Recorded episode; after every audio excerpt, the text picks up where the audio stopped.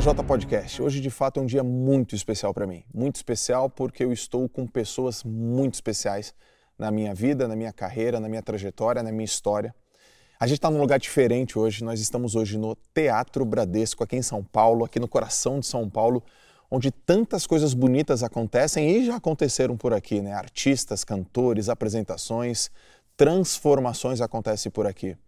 Eu também hoje estou falando do lado e ao lado de pessoas que mudaram através do seu trabalho a consciência, mudaram a realidade e mudaram o futuro do Brasil através do seu trabalho, que é muito mais, muito maior, muito mais amplo do que eles fazem hoje, que vai reverberar no futuro, na geração dos nossos filhos e de pessoas que ainda nem nasceram. Eu acredito nisso.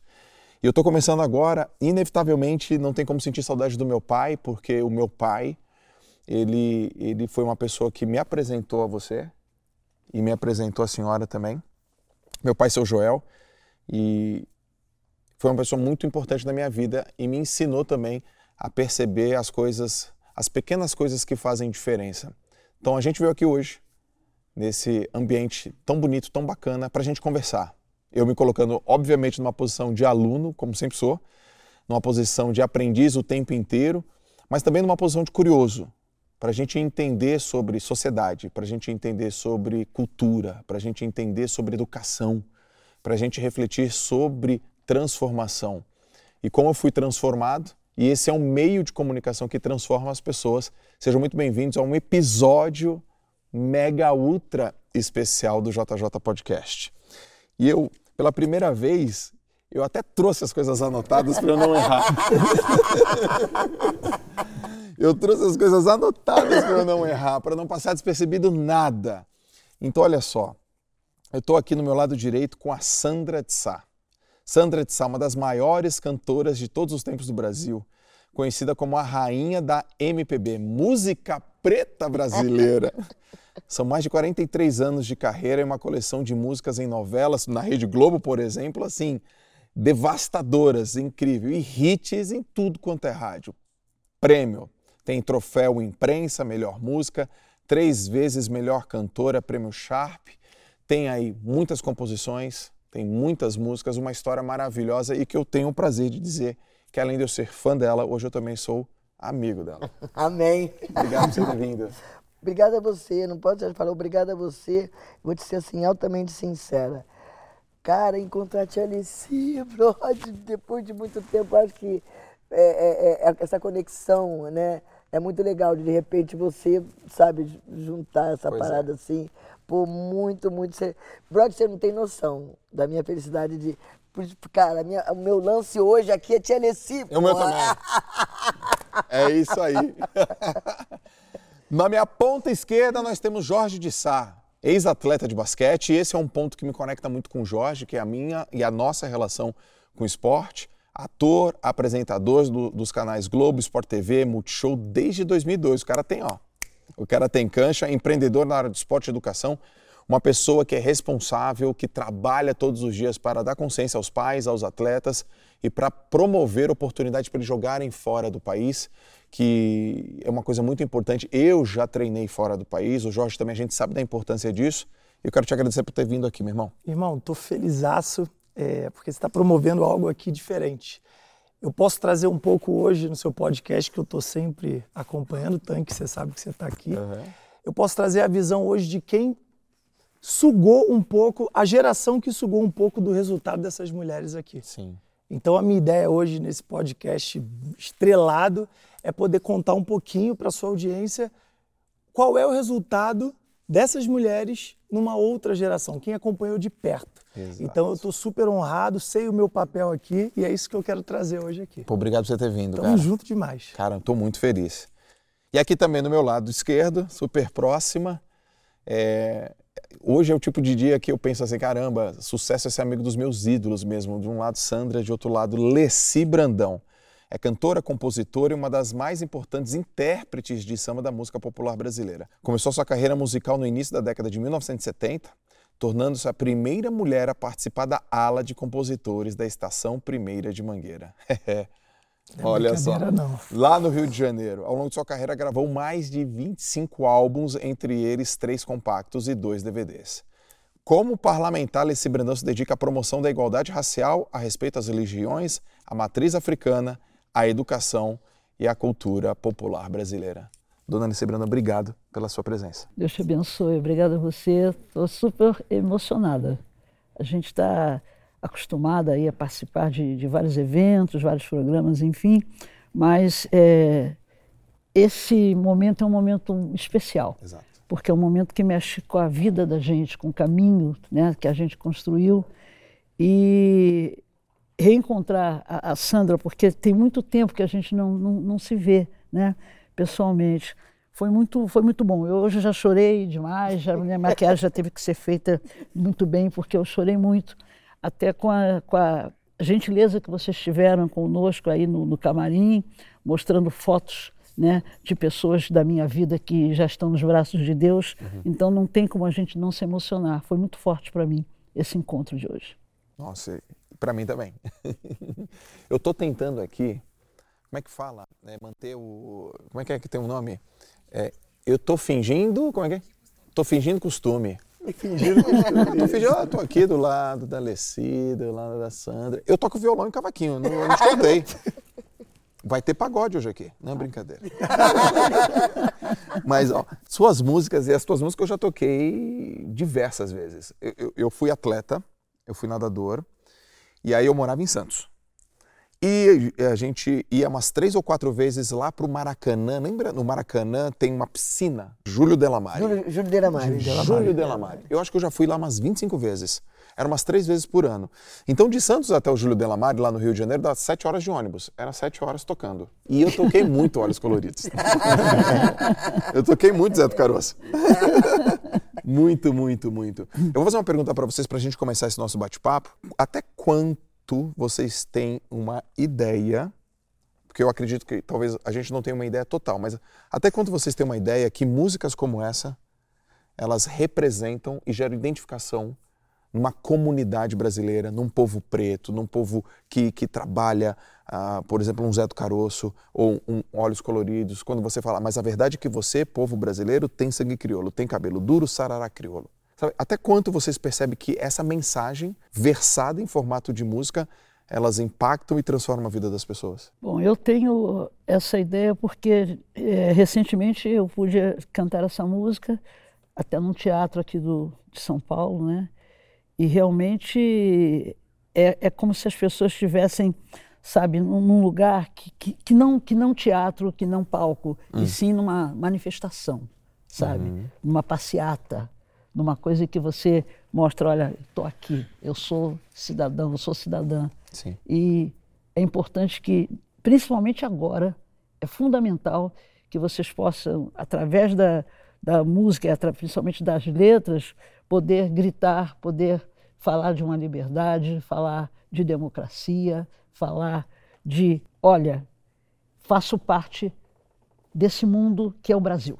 Faço Sim. parte, sabe, desse espaço sou brasileira, sou brasileira, sou cidadã, sou preta, sou preto. Isso é muito bom. É Sim. É muito bom você poder ter condições de falar isso, mas à vontade, sabe? Sem cerceamento de qualquer coisa. Isso é Sim. é muito, muito importante. Muito importante. Muito. E isso tudo, Tia Alice, eu acho que é a parada da. É a verdade. Né? É a verdade. Eu acho que as pessoas. Um, um, uma das paradas do, do mal, do, acho que da humanidade ultimamente, é o medo, o medo de se ser as pessoas têm medo de se ser. Elas, elas acham que elas têm que ser o modelo que o outro faz, uhum. que tem que ser para você viver. Então, não, você para ser aceita, para você estar tá legal, você tem que Exatamente. ter um corpo assim, você tem que falar assim, você tem que cantar assim. Calma, gente, sabe? Nada contra. Cara, contra a verdade não tem nada. E tá aí, Tia Alice, tá aí. Eu aqui, como a gente já estava até conversando, uma das coisas que, que sempre me, me, me, me me, me fizeram aprender muito, que me deram muito estoque. Eu, eu via muita verdade da, da, da Tia Alice quando eu conheci ele. Eu falei, cara, sabe, ela mete bronca mesmo. Ela é o que ela é, ela sabe? Ela faz a verdade dela, ela canta a verdade dela. Pô, é isso aí. É, é, tipo, quando eu crescer, quero ser assim. sabe? E, e a referência, a importância da referência. Muito. É por isso que eu falo da importância. Falei, cara, a importância quando eu vi Tia assim, que, cara, eu me pirei ali. Eu falei, caraca, brother. Sabe? Porque é isso que ela trouxe para mim, de ver a verdade dela, dizer, não, medo de quê? Uhum. Eu, sabe, eu sou uma cidadã brasileira, Sim. sabe? Sou uma cidadã brasileira incrível, amo meu país, me amo, me respeito, respeito as pessoas uhum. e é isso que gera o respeito. Todo mundo respeita. Uhum. Todo mundo respeita a, a, a Tia Alessi. Eu sinto o respeito que as pessoas têm por mim. Mas isso, gente, é o papo da verdade, a verdade, só isso. E, e, eu não sei, eu acho simples, às vezes eu fico pensando, pô, neguinho fica, é o plano disso aqui, neguinho cheio de estratégia de não sei o quê, estratégia de não sei o quê. Lógico que tem uns caminhos, que você tem que ter um certo comportamento. Cara, mas você não precisa ter medo de se ser. Eu acho que esse é o perigo, né? Não, eu acho que esse é o perigo do ser humano. Quando ele fica achando, não, não, não, eu queria muito falar isso, mas eu. Não, não, não vou falar não. Porque depois. Qual, qual é a sua opinião?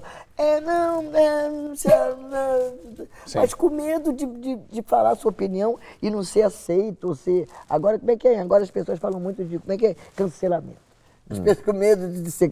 De não sei o que, não, cara. Eu acho que muito pelo contrário. Isso cara. não é novo, né? Esse assunto de cancelar. É, o termo é novo. É, é. O, o termo. Mas a atitude é não, né? Mas, pô, imagina hum. vocês, né? É, começando uma carreira na década de 1970, 1980, Sandra? 1980. Mulher, mulher, preta, e vocês Black Power, assumindo. Total. Imagina o, o quando vocês falam sobre é, se aceitar, se assumir ser, eu, eu, vou, eu vou compartilhar uma coisa com vocês. O, o meu pai, ele é, meus pais são nordestinos, meu pai morreu, meu pai negro, preto, toda a família do meu pai negra, os, o meu, meu, tataravó, minha tataravó, segundo meu pai, escrava. Meu pai sempre falava, minha bisavó foi escrava e tal. Meu pai me contava essa história. Minha mãe, parda, certidão de nascimento, sabe? Parda, aquele negócio todo. nordestina também. E eu me recordo de uma cena na escola que eu tinha um amigo chamado Wagner. E o Wagner, pretinho, bem pretinho. E a gente devia ter uns seis anos. Eu lembro que com seis anos ele falou: Eu queria ser branco. Eu lembro disso. Eu falei: Por quê? Porque eu acho que é mais bonito. E eu levei isso pro meu pai. E eu falei: Pai, hoje o Wagner me disse que queria ser branco. e aí meu pai falou assim: Eu não, acho preto bonito a cor do olho, dos olhos preto, bonito. Você, é filho, você é lindo desse jeito. Olha o pai aqui, ó. Olha o papai aqui, ó. Então, aos seis anos eu ouvi aquilo. E aquilo me deu uma. Me deu uma. Me deu um orgulho. Eu tenho orgulho da minha origem, da minha ancestralidade de falar isso. Eu tenho muito orgulho. Mesmo sabendo da quantidade de vezes que é mais difícil e da dificuldade que é para quem é negro você vê, ó, às vezes, olha que coisa engraçada. Às vezes eu falo negro, às vezes eu falo preto. Uhum. E aí? Sim. Então, hoje a turma mais jovem, ela tá mais identificada com preto. Essa referência, João, é? foi que me ajudou. Eu estudei em escola britânica e todo mundo falava assim, olha isso. Não, não, não. O Jorge é moreno, pô.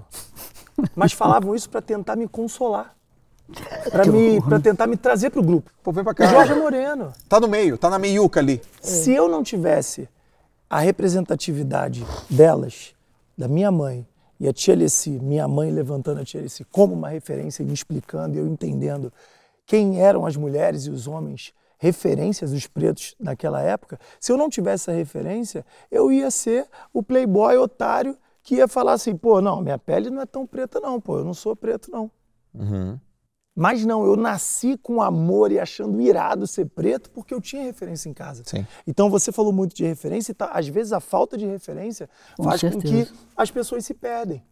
É isso que às vezes a gente fala assim: ah, o preto tem preconceito com o preto. Não é isso. É o que ele vem vivendo ao longo dos anos e a semente que foi plantada na cabeça dele. Exato. Eu fui um cara que já falei isso num vídeo. Não, porque preto tem preconceito com preto. Eu tomei uma chamada de uma galera que me explicaram e eu falei assim: caraca, tá tudo errado.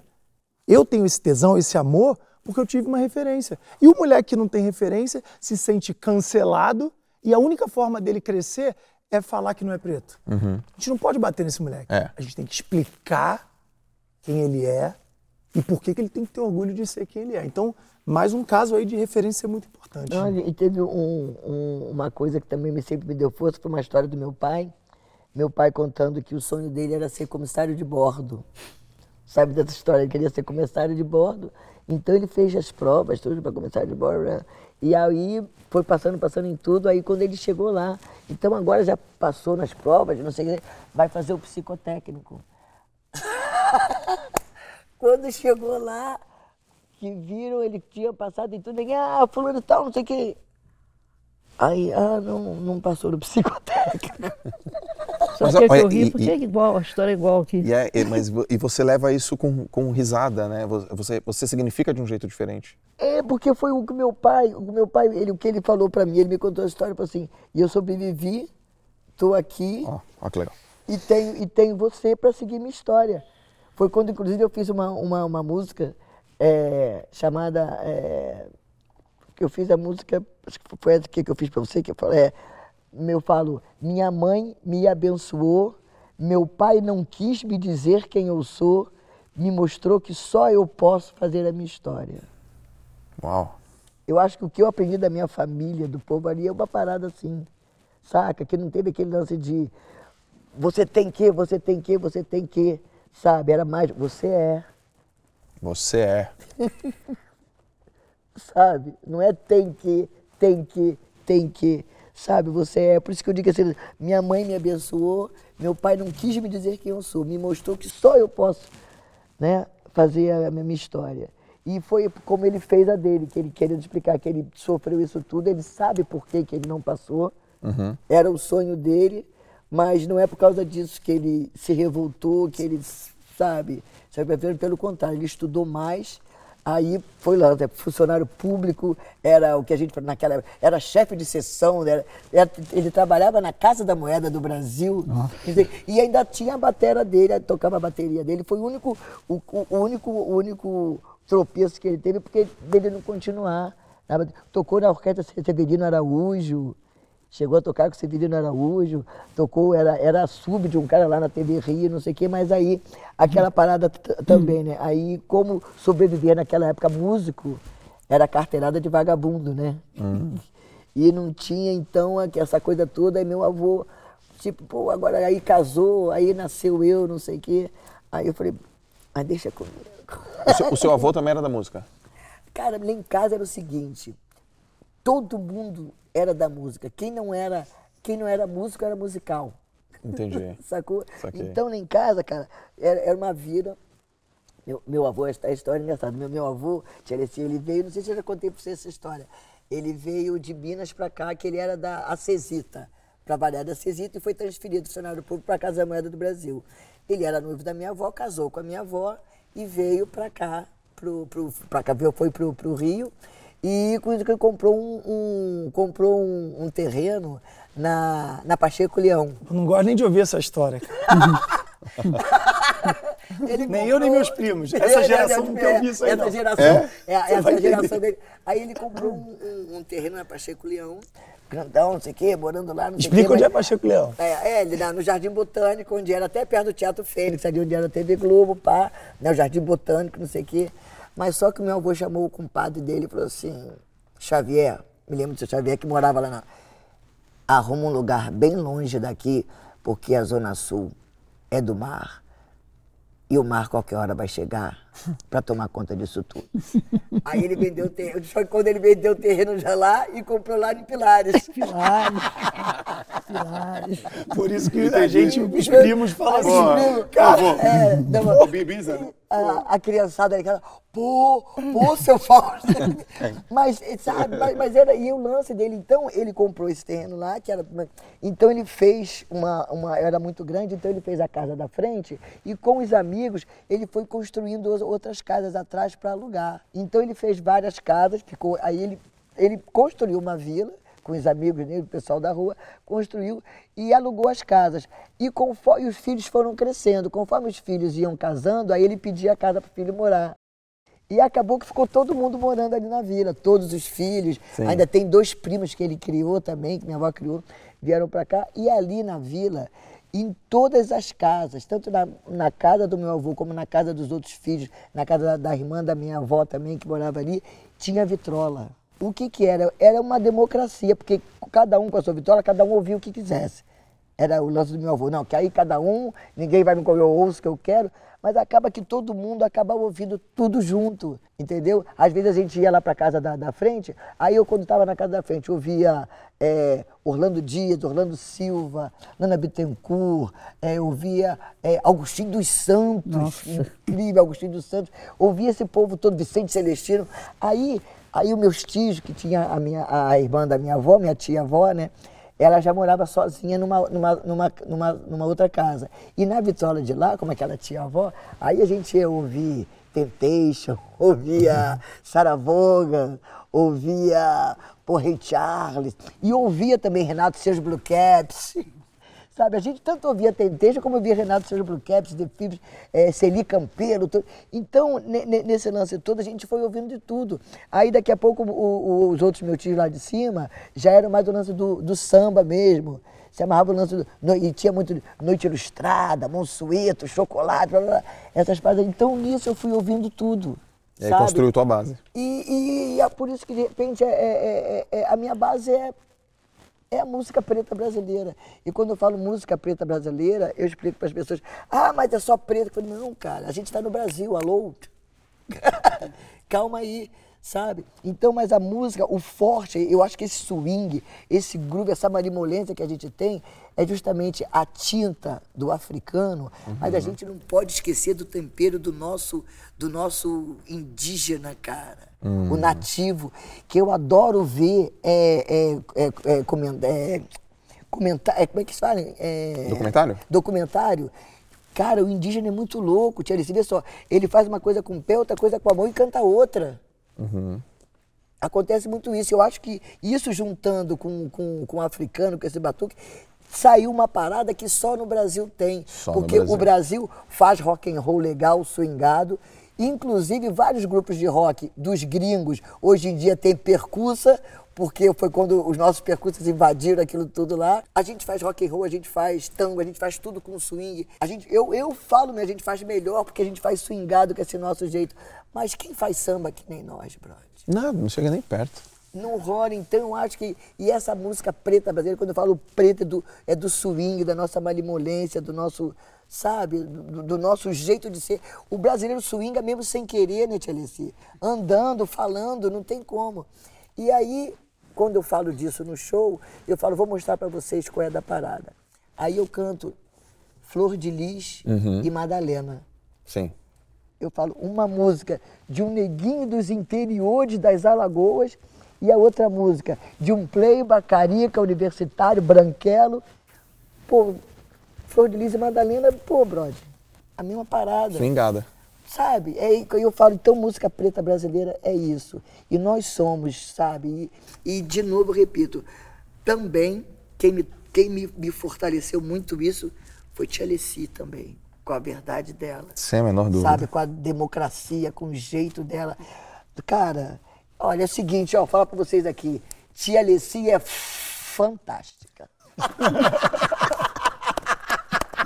Concordo. Te peguei. cadê, cadê ele? Cadê ele? Cadê ele? Cadê ele? Ah, é o Aguinaldo. o dedão gente boa.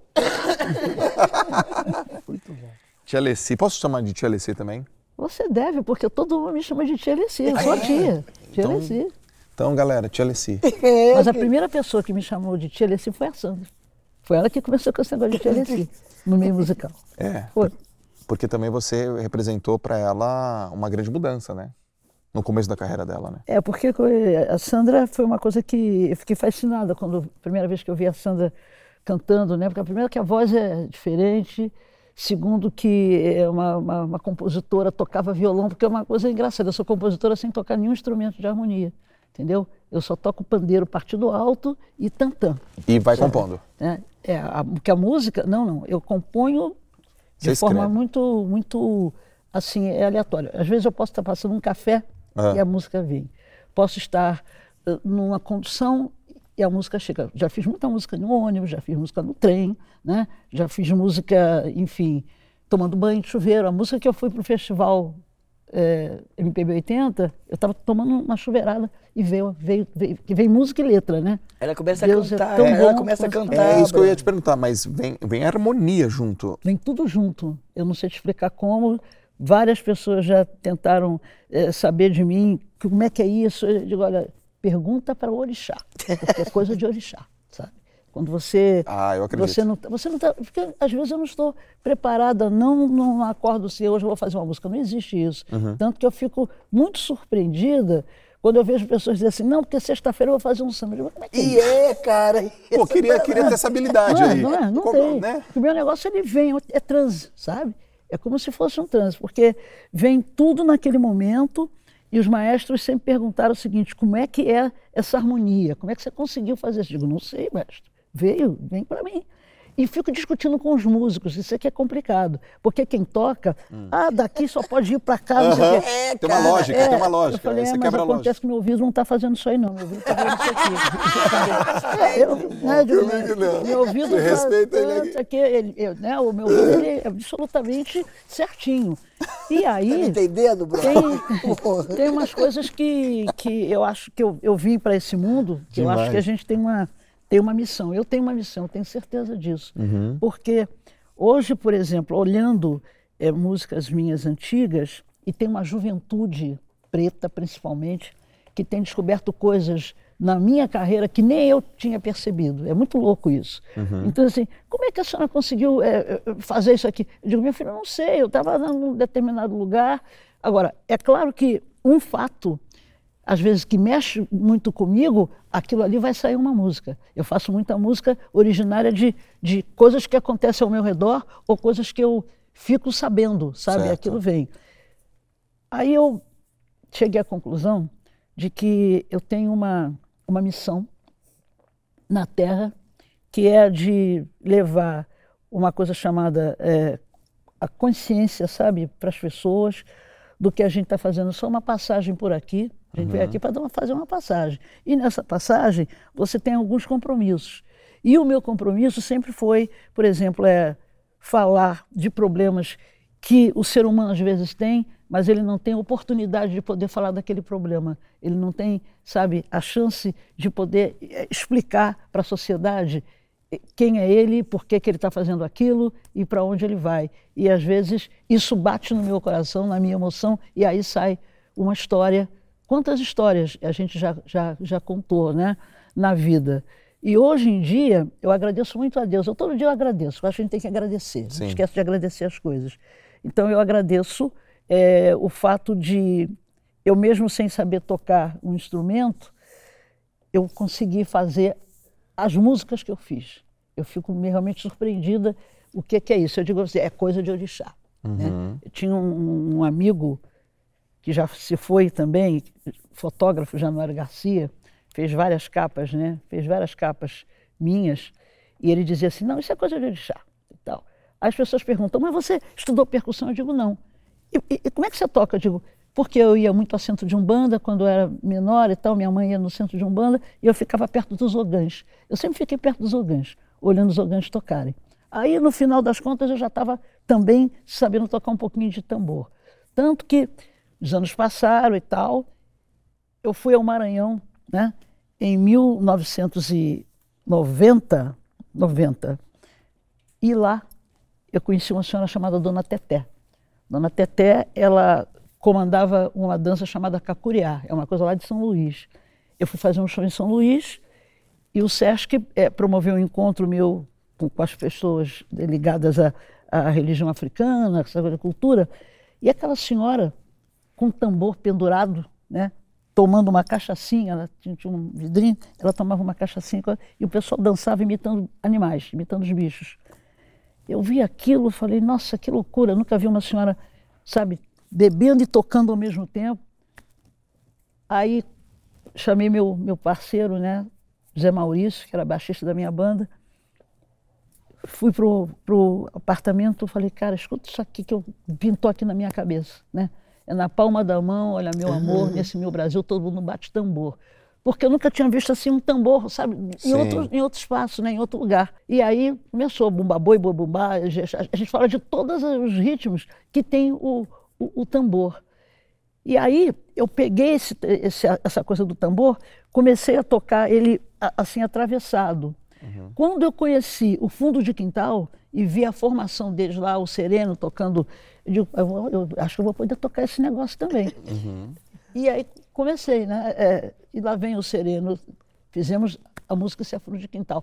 Então, é, é, tudo se remete a um fato, né? a uma coisa que eu vi Entendi. e aí tra transformou em música. E entendeu? a melodia vem junto, Tia Alice? Vem junto, Já meu vem... filho, vem, vem, vem junto. Ela sai cantando, brother, ela sai cantando. Sai, can... É, sai desenhado. Não tem é. psicogra... gente que psicografa, ela musicografa. Cara. É. Agora, tem um detalhe que é importantíssimo, é, eu quando faço música de parceria, tem que ser com músico. Eu só consigo fazer música com músico. Por quê? O músico, o que, o que, que ele, me, ele me, me, me adianta na vida? Hum. Ele pega lá o violão ou o cavaquinho e começa a tocar. Eu digo, olha, vê isso aí. aí começa aquela discussão. Não, aqui só vai de Fá, vai ser para onde? Eu digo, eu não sei para onde é que vai. Eu sei que o meu ouvido está tá informando isso aqui. É, né? né? E aí a gente consegue fazer a, a, as músicas, né?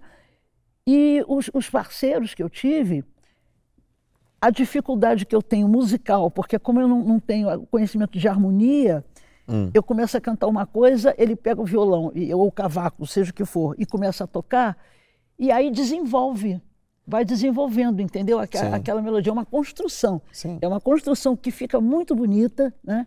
Eu, eu já fiz música com, com um guitarrista da minha banda, o, o ele até já, já é falecido, né? ele conseguiu desenvolver, sabe? É, Somos da mesma tribo, eu fiz com ele. Amor são 300 anos, eu fiz com ele também. E são é, é, construções que ficam muito bonitas, porque às vezes essa coisa da naturalidade da gente que, que não sabe música, né? É, fica um pouco presa, não dá, não, dá, não dá o desenvolvimento que a gente quer. E quando você faz música de parceria é diferente, porque a pessoa pega aquilo, vai, digo, lindo isso aí, continua, vai aqui. É, ó, é ali, onde você botou o dedo aqui? Não, continua. É. Ah, é, é, isso aí, dá essa nota. E é assim que a coisa é, nasce, entendeu? Eu estava conversando, inclusive, com a Sandra hoje, que eu tenho sido é, convidada para fazer diversas participações com jovens que não são do samba, não uhum. toca partido, não é do pagode, nada disso. São pessoas que têm uma outra formação musical e que têm dado para mim assim uma oportunidade fantástica. E a gente já até já firmou um compromisso, né? Que nós vamos fazer umas coisas aí juntas. Eu sei que vai ser muito bom, porque a compositora eu já conheço. Conheço a compositora desde 70, né? Uau. É diferente. Né? aí a gente tem que ter essa. É, são desafios que a vida nos, nos apresenta e que a gente não pode deixar fugir. A gente tem que pegar e esse é o momento. A minha Isso. vinda aqui, no seu programa, uhum. não é uma coisa à toa, sabe? Ela veio para é, me mostrar que algo novo vai acontecer Uau. na minha caminhada, se Deus quiser. Eu tenho certeza que isso vai acontecer. E a senhora aberta ainda, né? Como se fosse o primeiro dia da, da tua carreira. É, é, é porque, desse jeito, né? É desse jeito, porque quando acontece uma coisa é, nova, o meu, o meu, o meu espírito ele, ele, ele, ele mostra para mim, ele me toca de que, olha, vem coisa, vem coisa, vem coisa boa por aí. Está uhum. tá acontecendo muita coisa boa. Eu, até porque eu sou muito ligada em sempre curtir e vivenciar momentos bons da vida. A vida está sempre me surpreendendo. Esse reencontro com Sandra é muito Isso. importante para mim. E para mim também. Tá? Eu a conheci assim num momento muito legal, né? Uma compositora, naquele tempo a gente não falava preta, era negra, né? Compositora negra, toca um violão legal e tal. E aí eu passo o tempo, passo o tempo, não sei o quê. Aí agora eu encontro a Sandra. O que, que você quer que eu faça? Aí eu vejo esse menino aqui, sabe? Eu conheci a Sandra, a Sandra não, não, é, não era mãe. Então é, é, é. muito louco, é muito é. louco tudo que está acontecendo. Você está quantos anos, Jorjão? Estou com 38, cara. Olha isso, tá. 38. Não é brincadeira. Eu nem, nem sonhava em nascer, nem pensava. Vocês já se conheceram? Quando a gente se conheceu, eu nem pensava. Você está entendendo o que, que, você tá, que, que você fez? É, justamente, cara, ia falar isso, porque, inclusive, para mim, uma coisa muito legal. Se porque... eu soltar uma palavra, eu faço parte dessa composição? Com uma palavra vocês me colocam? Eu solto uma assim, tipo, sei lá, amor, amor, amor. Vocês Olha, falam palavra, tá escrito aqui. Amor. Vai dar quanto na parceria pro Joel? Não, já tá. amor, amor. Pô, João, termina. Amor. Nossa, essa palavra que faltava. Não, mas, mas sabe que às vezes tem umas composições assim, né? Que às vezes a, a composição empacada, de repente aparece alguém fala uma palavra e era isso. Exatamente. Mas uma coisa, cara, que eu tenho que falar em lance de o que, o que a Tia Alice estava falando agora, de- desse nosso encontro agora, eu estava conversando o outro dia que eu falei, gente, está acontecendo uma coisa assim engraçada na minha vida, que pessoas que eu conheci no começo, lá atrás, Ah. eu estou começando a reencontrar as pessoas de uma outra forma, de uma outra. A sensação que dá é que a gente foi apresentado, ó, você, você você. Agora, cada um para os seus cantos, fazer as suas paradas, que já já vocês vão encontrar para mandar essa missão aí, para fortalecer a missão que vocês têm no futuro. Porque o que ela tá, o que a- a Alice, tudo que a Alice está falando dela, cara, na boa, eu sou exatamente assim. Chiquito sabe disso. Eu sou exatamente assim. Lance com a banda, que eu, que eu, que eu falo, eu, eu não, na realidade eu não toco violão, eu uso. Eu falo, eu uso. A galera lá. Então, tem muito lance, às vezes eu levo pra galera, pô, isso aqui é assim, não, Sandra, mas isso aqui não pode vir depois disso. Falei, como não pode? Tá bonito pra caramba, por que, que não faz? Por que, que não pode? Ah, porque não, vai ficar, pô, brother, não tá bonito, não tá legal. É, realmente tá, então. E, e tá legal que, sabe, o pessoal da banda também tá acostumado, sabe? E de- com esse lance que eu falo, não, lógico que pode. E, e- e de compor realmente, assim, é, a verdade, sabe? Por isso que eu falo a verdade. Não fica esse lance, ah, então amanhã a gente se encontra três horas pra fazer um samba falando não sei o quê. Pô, brother. Não funciona assim. Assim não dá, brother. Não, não funciona assim. Assim não rola. Só, só para só a turma é, entender, eu, eu vou aqui, né, na minha pequenez, procurar é, explicar um pouco do que eu entendo. Não fale isso. Estou no lado dessas mulheres incríveis. Existe um campo harmônico, existe uma sequência lógica, né? Então tem um quadrado de Fá no cavaquinho, aí tem um quadrado de Ré. Aí Alice Brandão fala: não, não, vai ter que ir para outra nota. Aí o cara fala: não, mas não tem. Essa nota não, não tem uma lógica. Mas aí a lógica vocês constroem baseada na lógica da, da- da beleza harmônica, no ouvido, né? Na- Soou bem. Eu vi uma vez o Javan falando isso. Eu vi uma vez o Djavan falando isso. Ele, "Ah, como é que Djavan, como é que foi o seu processo de tocar? Eu monto as notas, peço pra banda me seguir. E a banda fica doida atrás de mim. Eu, me segue aí. E é um cara que monta muito que a gente brinca, né, mãe? Ele é o rei de inventar aranha, né? É. Porque são coisas, ele é o rei de inventar aranha, porque são notas que não existem, né, gente? Tô falando, Não, falando besteira não. Não, eu achei engraçado porque é assim mesmo que os caras. É. Porque ele é o rei de inventar terças e oitavas Que e nonas que não existem, mas que para você acompanhar Tia Alessi, Sandra e Djavan, que são pessoas que têm essa, essa, esse poder de compor assim, você vai ter que colocar coisas que não existem e fica lindo. Fora da lógica, mas é bonito. Quem disse que música tem lógica? Ô, Jorjão, vou, vou aproveitar isso aqui que você está falando, porque o- eu- o que, que eu estou ouvindo aqui? Eu tô ouvindo aqui cultura preta, eu estou ouvindo aqui, é, eu tô ouvindo aqui orgulho, mas não evita também o que a gente sabe que aconteceu, o quão difícil, o quão desafiador é. Eu tô, eu tô ouvindo aqui da cultura da negritude. Negritude. O termo foi cunhado pelo escritor e poeta martinicano Aimé Cesari, com o objetivo de levar a riqueza da cultura africana para afrodescendentes e para o próprio povo africano que sofria as consequências do colonialismo europeu. O termo se tornou uma corrente literária e movimento cultural ao passar das décadas. O esforço de revalorização da herança cultural africana viria a contribuir decisivamente para o posterior processo de descolonização. Aos 18 anos, os resultados escolares de César dão-lhe acesso a uma bolsa para estudar em Paris, no Liceu Luz Legrand. É aqui que se dá o seu encontro decisivo com o senegalense Leopold Sédar Senghor, sete anos mais velho do que ele, com quem lançará as bases de um movimento que, tendo nascido das lutas reivindicativas de um grupo de estudantes de origem africana em Paris, acabou por assumir uma importância crucial, quer na reinvenção de uma identidade africana liberta dos estereótipos impostos pelos colonizadores europeus, quer no poderoso impulso que veio a dar aos processos de descolonização. Ele nasceu para favorecer exatamente tudo isso que a gente está falando aqui. É para favorecer o, o negro, que agora a gente fala preto. A gente tem que falar um pouquinho sobre isso, que era, um- era uma coisa bem legal, que era uma coisa positiva da cultura. Veio de uma linha filosófica de. Até de um país na, no Caribe que depois um estudante ele foi ele foi para a França, se juntou com outras pessoas. Cara, então vamos falar sobre negritude, da importância, do benefício dessa cultura afro, dessas coisas positivas. Eu quero te perguntar, eu quero perguntar para você, Jorjão. É, em qual momento você viu isso, a, a, negritude ser vista como uma maneira do jeito que ela tem que ser, positiva? Porque eu só estou vendo coisa positiva aqui em qual momento e se houve um momento que foi desafiador, que foi difícil para você? E que você falou, opa, termina a base aqui, termina a base. O que, que eu vou fazer agora? Não, houve um momento. E o momento foi molecão, escola. É, o meu também. Molecão, escola. É, eu era fora ouvir. Quando as pessoas tinham raiva, não era assim, ai, seu bobo, ai, seu trouxa, para não falar outras coisas. Mas a primeira coisa, quando a pessoa era sincera e ela estava com raiva de mim, criança fazendo besteira, era seu macaco. Uhum. E era brabo de ouvir. Muito difícil. Porque eu pensava assim, por que que quando briga as crianças se xingam? Trouxo, bobo, otário. Mas por que quando comigo é uma palavra específica? O que que tem? E isso me deixava num conflito muito grande. Só que foi o que eu te disse, Joel.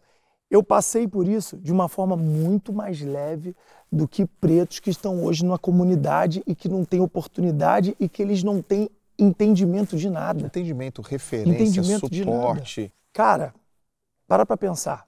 Eu sempre falo isso até com os meus mentorados e tal.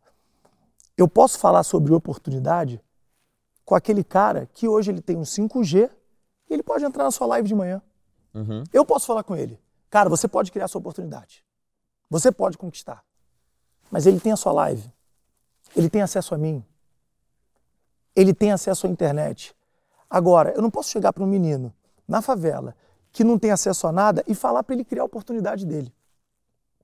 Então, sem sair do que você me perguntou, esse momento ali do macaco foi difícil, mas quando eu chegava em casa, eu vi uma preta braba, no palco, morando na praia do Leblon, num apartamento top. E eu não estou dizendo isso pela questão financeira, não, tá? Eu estou dizendo isso pelo. Eu via minha mãe de igual para igual para todo mundo. Uhum. Eu via minha mãe recebendo prêmio, ganhando prêmio. Eu via minha mãe apertando a mão do preto, do branco, de seja quem for. E aí eu me questionava e falava assim: não, pô, tem muita coisa boa aí que esses caras estão querendo me jogar uma pá de cal, estão querendo jogar um cimento. Eu não sou macaco, não, mas eu sou preto e ser preto é maneiro pra caramba. Olha como é que tá minha mãe. Então, nesse momento, foi uma virada grande. Tá? A, re, a referência, né? Então, referência. o que eu tô entendendo é, acontecia uma coisa lá, vamos dizer assim, vamos chamar de mundo externo, e aí você, opa, peraí, titubeava, duvidava, mas chegava em casa, tinha uma baita de uma referência, aquela referência pô, é aqui, nesse, vamos chamar desse mundo interno, é aqui, Deixa, deixa, deixa, eu, deixa eu ficar firme me com isso aqui. aqui. A referência foi muito forte. Só que eu ia para a favela, que foi onde eu brinquei sempre. Eu sempre falo que assim, poxa, o melhor que minha mãe me deu. Você assim, ah, o que, que a sua mãe te deu de melhor? Amor e a possibilidade de estudar no colégio britânico de segunda a sexta e sair da portaria do colégio tirando tênis, tirando camisa, pulando num carro para ir para a favela e só aparecer no domingo. Porque ali eu conheci os dois mundos. Só que quando eu chegava na favela, eu via que ninguém chegava em casa e tinha uma mãe com um troféu na mão. Sim. Eu via que as pessoas quando chegavam em casa era a mãe, cara, trabalhando pra caramba para chegar em casa com pouca grana, com falta de comida. Era a mãe talvez infelizmente drogada. Era o pai que o garoto ia visitar na cadeia. E eu via essas crianças fazendo assim. Caraca, é brabo pra gente, cara. Pô, ser preto é fogo. Sim. E eu falava assim, caraca, ser preto é fogo, mas o que, que eu posso fazer? Então ali, muito do que você me ensina, cara, e muito do que eu busco, a gente junto, de poder passar para os jovens é, algo novo, veio daí. Porque eu via dois mundos e falava assim, no meu mundo, pô, ser preto é top. Ser preto é top em qualquer lugar, mas eu tenho entendimento disso. E essa molecada que está aqui? Cara, se a gente não fizer alguma coisa, eles vão ser consumidos. E, e você se sente responsável, cara? Responsável? É. total. Eu também. Total. Eu também. Eu me sinto responsável total. Porque eu tive essa base. É, eu então eu preciso passar isso porque a maioria não teve. É. Olha só que coisa interessante. É, meus pais, meu pai, é, ele conta, né, que meu pai passou fome no Nordeste. Eu, eu perguntava assim pro meu pai, mas é, como assim fome? É, o quê? O quê? Como assim? Dele fome de ficar três dias sem comer, Joel. Meu pai foi pescador, meu pai foi pescador, meu avô foi pescador. Meu pai teve que fugir, por exemplo, de uma cidade que ele foi confundido com bandido. Meu pai nunca fez um negocinho errado na vida. Ele foi confundido com bandido, ele saiu fugido da cidade. Os caras queriam matar ele. Só que eu fui criado numa, também numa escola bacana, ouvindo as histórias do meu pai. E era distante. Era distante. Meu pai falava: oh, aconteceu isso comigo, aconteceu isso com a tua avó, isso aconteceu isso com o teu avô e tal. Aí tudo bem. Eu, meu pai me colocou num esporte que não é um esporte de acessível, que chama natação. Você precisa de uma sunga, você precisa de uma piscina. Né? Não é acessível. E eu nadei lá, e, e, e, muito bacana, aquele negócio todo, aquele negócio incrível. E eu tinha uns 18 para 19 anos, fui competir, terminei uma competição, bati um recorde de 50 metros na do borboleta. Mas eu arrebentei o recorde. E o meu pai era aquele cara que torcia, e ele batia assim no braço. Ele fazia assim, ó, eu sempre levava para ele. E ele batia assim, porque eu, ele tava, ali estava sendo representada muita coisa. Uhum. Eu estava eu tava, eu tava fazendo pelo meu pai, pela minha família, muita coisa. Só que eu só fui me ligar depois. Eu era moleque. E aí, meu, eu termino essa prova, bati um recorde, foi um recorde maravilhoso. Ele canta um negocinho aqui no meu ouvido, Licê. Ele fala assim, filho, você não está apenas é, nadando, você está quebrando barreiras porque dizem que negro não pode ser nadador. Eu sempre isso. Aí eu... Como que ele está falando isso? E naquele dia eu decido fazer o meu TCC estudando negro, preto, né? Preto, a comunidade. Por que, que tem tantos pretos? Por que tem tão poucos pretos na natação? Aí eu fui estudar. Eu comecei a estudar. Bom, deve ser uma questão fisiológica, né? Densidade do osso, que são é, a condição da massa muscular, a fibra muscular. Não vi nenhuma evidência científica. Nada, absolutamente nada. Bom, deve ser porque, sei lá, então, é porque não deve ter flexibilidade. Eu fui em todas as questões físicas e não encontrei uma. Então, meu trabalho ele começa do ponto de vista fisiológico, daqui a pouco meu trabalho dá um pulo para a parte sociológica. Do nada, tum. Eu comecei a analisar, peraí, é, o esporte é de elite? Não. É mais difícil? Sim. Tem piscina na periferia? Não. Quem está na periferia? Os, nega, os neguinhos, a molecadinha, os pretinhos. E aí eu comecei a olhar, fiz na, aí eu, eu, comecei a estudar lá em Santos. Aí eu fui no primeiro clube da cidade de Santos chamado Tênis Clube de Santos. E aí eu perguntei aí para as pessoas que tinham lá 70 anos, investigava pessoas que tinham 70 anos. Tinha negro no tênis clube de Santos? O cara falou, tinha dois.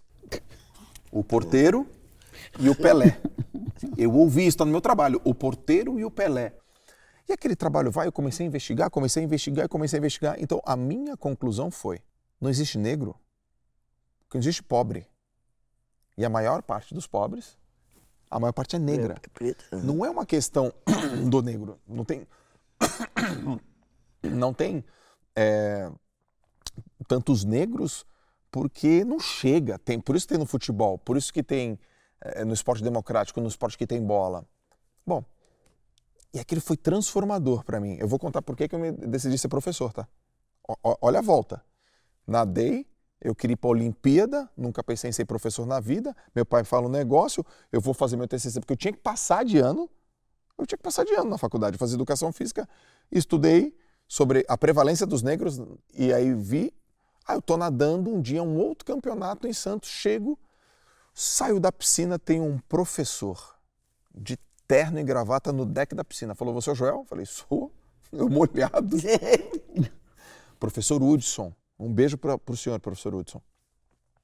E ele fala: Foi você que escreveu aquela tese, eh, dissertação sobre negro na natação? Fui eu. Você sabia que a sua dissertação é a primeira no Brasil? Não. Você gostaria de palestrar na Câmara Municipal de São Paulo? Uhum. Na Semana da Consciência Negra para falar disso? Gostaria. E aí eu vou, 20 anos de idade, 500 pessoas, estava Anthony Neste, que foi o primeiro negro do Suriname a ter uma medalha de ouro olímpica, estava eh, o pessoal do atletismo, do boxe, e eu, um, um, um estudante, gaguejando, morrendo de medo, subindo no púlpito. O que, que eu vou falar, meu Deus do céu? O que eu vou falar? O Anthony Neste está aqui. Tinha uma turma assim, umas 500 pessoas, e eu olho um monte de criança de periferia. E um menino que estava lá, que foi meu irmão. Meu irmão, meu pai não podia, minha mãe não podia, foi meu irmão. Meu irmão tinha 15 anos. Meu irmão estava chorando. E ali, ó, até me emociono. E ali eu decidi, eu falei, eu vou ser professor, cara. Eu vou Uau, falar. Cara. Porque se um trabalho meu desse tem essa voz, e da mesma, da mesma forma, Tchelice, que a música aparece para ti, as palavras também aparecem para mim. Fantástico. Eu, eu, tô, eu tô assim na minha casa, de repente falou, isso. Frase. Como é que, como é que tu sabe que eu sou um frasista nato, nato, né? E frase, frase e ela aparece e ali sem muito sem muita explicação eu, eu falei eu, eu quero escrever e eu quero falar sobre isso. Eu decido ser professor. eu decido ser professor. Só que agora eu tenho internet ao meu redor. Eu tenho 5 milhões de pessoas que me seguem. Então, além de falar, eu tenho que falar, como a gente está falando hoje, sobre o quanto que uma palavra, uma música, uma experiência, um clique, o quanto que aquilo que meu pai me disse no pé do ouvido mudou definitivamente o rumo da minha vida. Foi uma coisa que ele me disse no pé do ouvido. Ele abriu, ele abriu um poro, sabe esse poro assim, tuf, que estava fechado. É o que eu chamo de curva acentuada. à direita. à direita. Joel, pensa numa parada. Como seria irresponsável? O avô, vou usar o exemplo da, da minha família. O meu avô, ele vai lá, trabalha na Casa da Moeda, consegue dar uma estrutura para minha mãe, para minha mãe poder fazer uma faculdade, poder estar é, tá com as amigas, buscar o sonho dela e não viver é, na pobreza, que seria o normal, que foi como minha avó viveu. Viveu. Aí o meu avô faz isso para minha mãe. Minha mãe vai, honra meu avô mega de uma cantora, abre portas, pega o filho dela, coloca o filho dela numa escola britânica, coloca o filho dela para estar tá no meio de gente bacana. Aí vem eu. Se eu não abrir oportunidade para outros jovens, é uma responsabilidade, eu estou fechando um ciclo. E é a mesma coisa com você. É, não, não dá. Seu pai abriu. Você tem que abrir, cara. Senão você está fechando um ciclo. Essa é a responsa que eu sinto nas costas. De trabalhar, de fazer diferente é por vocês que fizeram diferente lá atrás, que abriram oportunidades. Não, e, e, e, fizeram por vocês e que passaram por poucas e boas. É. Antirracismo. Numa sociedade racista, não basta não ser racista.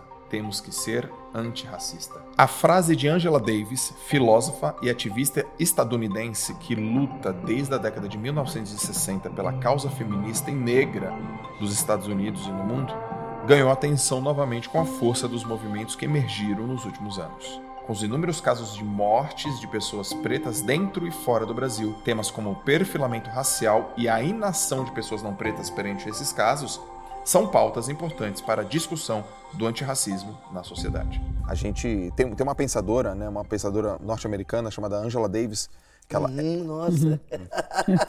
e, ela, e ela diz, né, numa sociedade racista não basta não ser racista a gente tem que ser antirracista. Então a gente vê uma coisa acontecendo e fala, oh, eu não faço desse jeito. Não, não, não, não. Você não pode fazer isso. Isso está errado. E eu imagino, não, eu, eu, acho que eu nem imagino, Tati tá, nem, eu nem imagino. Se a gente falar, não, eu imagino como que deve ter sido lá atrás. Não, eu não imagino. Não nem para imaginar. Mulher preta, Verdade. racismo, porque hoje se discute, hoje acho que tem uma pauta diferente. Hoje tem uma, uma questão diferente, a gente tem possibilidade de, de ter troca. Por exemplo, a gente está no podcast aqui, as pessoas comentam no YouTube, elas podem responder, elas podem se inscrever. Na, no, no, passado não tinha, por exemplo, um jornal está aqui a informação, é só daqui para é, lá, né? É isso e acabou. E é isso acabou. A TV é daqui para lá. Aqui não, cara, não. Eu estou devolvendo, Joel. Acho que isso aqui, hoje tem essa troca. Eu, eu queria que vocês pudessem falar é, de maneira aberta, de maneira livre, sobre como que foi para vocês, ou alguma experiência, como que vocês lidaram com isso, como que vocês deram a volta por isso, eh, eh, nisso. Eu não sei quantas situações de racismo meu pai passou. Eu não sei. Mas eu sei que o meu avô foi racista com meu pai, o pai da minha mãe. Isso eu sei, ele me contou. Você vai casar com esse preto ou você vai ficar comigo? Minha mãe me contou. Então você imagina, o racismo nem da família, dele casa. Então, então, numa sociedade, a gente não basta a gente não ser apenas é, é, não ser racista, né, como a Angela Davis fala, não ser antirracista e, e dizer isso e defender isso, porque isso é tão antigo isso e ao mesmo tempo acontece, aconteceu ontem, sabe? Aconteceu uhum. agora, aconteceu, apareceu ontem na TV. Me conta um pouco assim da experiência de vocês com relação a isso e, e, e tem muito jovem também assistindo e ouvindo. E qual que é o conselho, qual que é a dica, qual que é o caminho que vocês orientam para eles? É, eu estudei no Colégio Pedro II, que era, um, era, era difícil as, as, as crianças terem condição assim, sabe, fazer concurso, né, e tal, e eu passei. Muito bem. Só que eu era a única pretinha da turma. Eu me lembro que eu usava o cabelo assim, separado, duas trancinhas, duas, aqui, uma trancinha aqui, outra assim. E, um, e eu via as pessoas, vez por outra, lembrei do que ele contou, eu lembrei dessa história. Dizil! Aí, Dizil! Aí, o que, que é isso, pessoal? O que, que é isso? Aí um dia uma desci assim, isso aí é com você. Eu falei, comigo? É. O que, que é Tizil? Tizil é um passarinho preto. Eu nem sabia. Tá bom. Aí eu quando soube disso, falei com o inspetor né, da turma, ele reuniu todo mundo, era da turma 41A, nunca vou esquecer, lá no Pedro II, ali no Maracangá, né, que era em frente ao colégio militar. Ele reuniu todo mundo, falou, olha, vamos parar com isso e tal, não sei o quê. Ou seja, essa questão do racismo é antiga, né, gente? Isso aí eu estou falando de, de, de anos, de final dos anos 50, né, 60, né?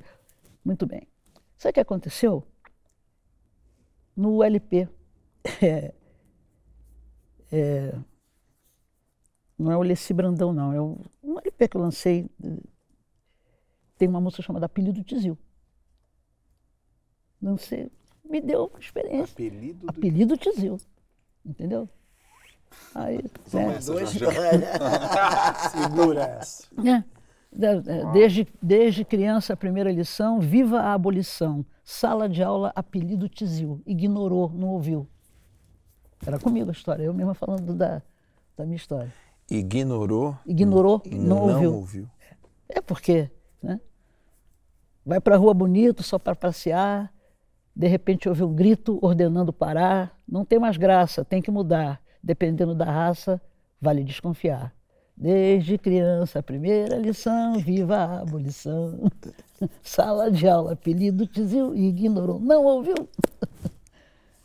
E aí por aí vai. Quer dizer, é, é, são coisas é, ruins que acontecem na vida da gente, mas que, de, de repente, né, o tempo faz com que você mude sabe, hum. a cabeça e veja a coisa de uma outra, de uma outra forma. Desde, desde o dia que você ouviu Tizil até essa letra, quanto, quanto tempo foi? Ah, tem muitos anos. Porque já era, já, eu já estava na, na, na, na, na, poli, na Poligram, Estava na Poligram, não. Poligram. Na, na, eu fui da Poligram. Foi da eu, Poligram. eu saí da é, Poligram. Ainda tem Poligram ainda? É. Poligram ainda não, tá? É, agora não. Agora virou universal, tudo universal. Né? é. Poligram. Eu fui da Poligram. Cara, eu fui da Poligram e eu, eu, eu, eu, era muito abusada, né? Eu pedi, eu pedi demissão da Poligram. Eu, sabe, eu pedi, eu pedi demissão de tudo quanto foi emprego que eu tive na vida. E também pedi demissão de gravadora, porque não aceitaram meu repertório. Nesse repertório tinha Zé do Caroço, tinha Deixa Deixa, não sei o quê. Mandaram eu para casa fazer um outro tipo de som, fiquei nervosa. Aí falei, não, não é assim não. Fiz uma cartinha, falei, tchau, não dá para ficar. Aí fiquei cinco anos, depois de cinco anos eu voltei, quando eu voltei, voltei já com o Leci Brandão, que se é fundo de quintal, não sei o quê, Zé do Caroço, deixa, deixa, um monte de coisa. Então é assim, a minha vida sempre eu dei respostas é de forma, então, sabe? É isso que, foi é, que eu percebi. É lance, ela, é a resposta ela não vai utilizar, forma de... É o lance de não utilizar o, o tempo com a saliva, com pessoas que não com um lance que não vai valer a pena. Entende? Então, e tem essas formas, né? A gente, graças, a gente tem essa forma de falar, ó, oh, essa parada é isso aqui, ó. E a gente seguindo, outro lance também, muito de Tia como ela falou, seguir teu rumo, você tem teu objetivo aqui, neguinho tá aqui, neguinho tá aqui, mas neguinho quer isso, que você pare o que você está fazendo aqui para prestar atenção aqui e responder, não sei o que, responder, não, não tem tempo, eu falo, não tem tempo para isso. Uhum. Aqui nada, eu falo uma outra coisa que eu falo, o ato é um fato sem F. É. Sacou? Então é atitude, brother. O ato é um fato sem, sem F. Sem F. Se botar o, o F no, no ato, vira fato. e, e, e, e, sempre assim, Tia Alecida, ao invés de ficar falando e não sei o que, ah! aqui ó, neguinho ouve e fala, ih, caraca. Neguinho ouve que fala. E ter essa, esse, o objetivo é esse, cara, é viver, é se ser, é se, se perceber, sabe? Outra coisa que eu falo, que eu não consigo falo, é, é o lance de você sair para dentro para entrar para fora. Como é que é isso, Sandra? Cara, eu não nada de você sair para dentro, você se conhecer, você se perceber, você se olhar, você se conhecer, você se amar. E, e isso, e isso vai, vai tirando assim, ó. Sai medo daqui, sai medo daqui, sai. Sai, sabe? É como uma outra frase que outro dia eu vi até na internet que eu achei incrível, que agora já está até velha, mas é a realidade tira o seu racismo do caminho que eu quero passar com a minha cor, brother. Uhum, Sabe? Uhum. Isso aí, entrar pra dentro é isso, você se perceber, você se amar. Não tem aquele lance de você, que, que a cultura faz isso com a gente. E não, eu não vou ali não, porque pô, só tem branco ali. Não, não, ali é não sei o quê, não, ali não dá pra mim. Por que que não, não? Exatamente. Por que que não? Mas em algum momento você teve isso? Algum sentimento do tipo, putz, eu não vou ali, porque ali é, é, só tem brother, branco. Brother, eu sou do tipo assim, aí que eu quero ir mesmo. Aí que eu quero mesmo, não, aí que eu vou mesmo. Já vou além do, do, do, querer. Se eu quero isso, eu quero. Eu posso chegar até lá e não gostar, mas se eu, tenho, se eu quero ver, se eu quero saber, se eu quero ir, eu vou, meu irmão. Uhum. Sabe? Que me diz por que, que não. Uhum. Sabe? E eu tô aqui, eu vivo a minha vida, eu vivo para eu vivo para viver. Eu vivo para viver. Eu vivo para viver, cara. Eu sei, da mesma forma que te disse, eu sei, a gente sabe da nossa missão, cara. Se a gente sabe, observa e absorve nossa missão, cara, pô, que divindade, brother. Me foi confiada essa missão, pô, então eu vou que vou, que meu irmão. Não tem essa de, de me travar. É, é até o lance, no lance é preta, preta, gorda, mulher e tudo mais. Já teve até perguntas, é gordo, gorda, Pedro, não E aí, como é que você lidou com isso? Bicho, eu sempre, em graças a Deus, eu não sei se é essa coisa da família e tudo mais, eu sempre tive muita, muita certeza de mim. Eu acho que eu saí para dentro muito, muito, muito cedo, né? Não sei se muito, sabe, mas assim, eu sempre tive essa, essa vontade de ser, de fazer. E uma coisa que eu sempre tentei tirar sempre rápido do meu caminho é o medo. Quando pintava hum. uma pontinha de medo, opa, que isso? Não, não. Sabe? Nessa curva aí não, essa curva aí não. Eu faço, cara, e, e o, até neguinho, Tiquito até me fala até hoje, pô, minha mãe é fogo, cara, quando ela fala uma coisa, quando ela quer uma coisa, mas é isso, brother. Eu não estou fazendo mal para ninguém, eu não estou dando rasteira em ninguém, eu não estou falando mal, eu só quero ser. E esse lance de ser é para falar para a galera: aí, galera, aqui, ó, tô aqui. Uhum. Eu sou. Bora nation nessa. E por isso que a base da família ainda é muito importante. A gente ouve de tudo, mas família é muito importante e eu acho que vai ser imbatível, gente. É, e... Porque ela tá. A, a, a Sandra é uma exceção. Vocês são exceção. A família esteve por trás, apoiou. Agora, tem muita gente na, nas comunidades, tem muita gente por aí que tem muito a que entende que tem muito a perder se botar a cara. Uhum. Pessoas que estão oprimidas. É elas medo, falam assim, é cara, medo. se eu não tiver no sistema, eu perco a minha comida, eu perco a escola do meu filho. Então, Justamente. por isso que vocês, como exemplo, vocês têm que mostrar, olha, você não vai perder. Vem, eu tô aqui, ó. Cara, dá muito... ah, inclusive, na realidade, Tia Alessi, Gama Filho, a gente se cruzou na Gama Filho. Gama Filho. Exatamente. Você estava saindo e eu estava entrando. Isso, isso mesmo. Você estava saindo. Tia Alessi, Tia Alessi fez direito. É, comecei a fazer. Foi, começou a fazer. a fazer, mas não, não terminei. É, não, eu, também, eu fiz a psicologia também, eu na psicologia também não. Você ia mandar não, bem na psicologia. Não, mas o lance, sabe que eu, Não, mas, mas, mas sabe o que acontece? A gente, tanto você está exercendo o seu direito, quanto eu estou exercendo minha psicologia. Tá certo. Só que eu acho que de uma maneira muito mais, eu acho que mais palpável, mais real, mais, mais empírica. Gostei dessa, muito, gostei Sacou? muito dessa. Não, mas é.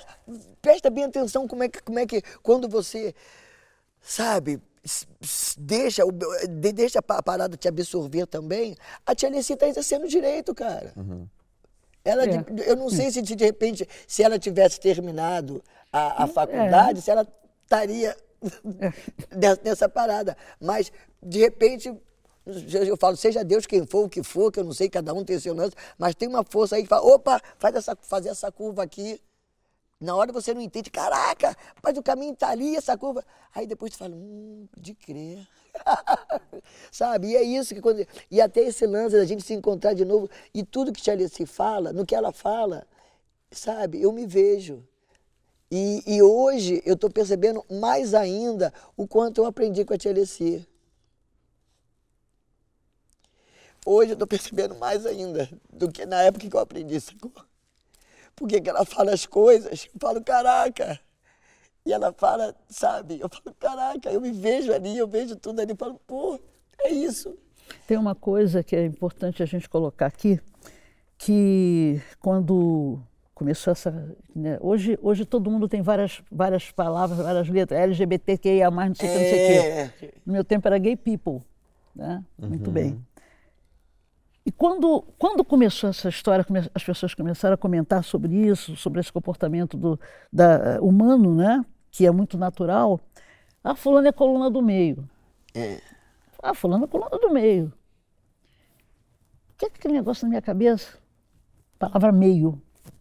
Né? É, vocês, vocês estão é, vocês estão incomodando uma meia dúzia uma meia dúzia, vocês estão atrapalhando esse meio campo. Hum. Só porque vocês não são desse meio termo. E eles estão pretendendo dar a meia trava. Mas no meio-dia do sol, ou sob a meia-lua, vocês já andam de mãos dadas no meio da rua. Essa música está no meu LP de volta, no Leci Brandão, na gravadora Copacabana. Depois dos cinco anos que eu fiquei, né, que eu pedi demissão em 81, Fiquei sem gravar até 85. Aí quando eu lancei, eu botei essa música aí. Chama-se Assumindo. A palavra Assumindo. meio. Assumindo. O que eu tenho percebido no bate-papo com vocês é que é, vocês conseguiram, de um jeito, canalizar uma situação dificílima, dificílima vocês, vocês canalizam ela em forma de letra, em forma de música, em forma de coragem. É, eu não tive a minha a minha primeira experiência com racismo foi horrível para mim, horrorosa, tá? Eu fiquei com ódio, essa é a palavra, ódio. Só que meu velho pai, na sua sabedoria, e hoje eu como pai eu sei, ele ele acho que ele conseguiu perceber isso e ele soube tirar o ódio com a mão. No mesmo dia. Eu tinha 15 anos também. Eu estava na escola e eu, como eu nadava com a piscina aberta, eu era bem pretinho, cara, bem pretinho mesmo. eu contei uma piada, sempre tive um bom humor. E a sala riu. E aí uma menina falou assim, ela ficou irritada com alguma coisa, eu não lembro exatamente o que era, mas eu não falei nada contra ela. E aí ela falou assim, tinha que ser preto, pobre, fedido mesmo. Nossa. Eu vi isso. E aí eu falei, o quê? E aí duas amigas me seguraram. Sabe quando segura? E quando segura você fica mais forte? Eu falei, cara, eu vou matar você. Eu falava isso pra ela, eu vou matar você. Porque eu vi o racismo ali, o ódio, o nojo. Eu vi ela sentindo nojo de mim. E tinha uma cadeira assim na minha frente, eu chutei a cadeira assim pra ir nela. Ela, meu, você quis me chutar, eu vou vir aqui amanhã com meu namorado. Eu falei, cara, vem aqui amanhã que eu vou pegar você e seu namorado junto. Eu fiquei numa revolta. E aí me separaram, eu fui para casa. Eu cheguei em casa e falei, meu pai não pode saber. Meu pai não pode saber, meu pai não pode saber, meu pai não pode saber, meu pai não pode saber, meu pai não pode saber, meu pai não pode saber. Meu pai era o cara que estudava Malcolm, é, é, Martin Luther King, meu pai, meu pai estudava Malcolm, Malcolm X. X, meu pai estudava é, o movimento negro, cara. Meu pai era o cara que lia. Não posso, não posso, não posso contar meu pai. Eu tô sentado na mesa da cozinha, eu, minha mãe e meu pai, silêncio, tudo bem, pum, cai uma lágrima no prato, minha. Meu pai olha para minha mãe, Isaura, o que, que esse moleque fez na escola?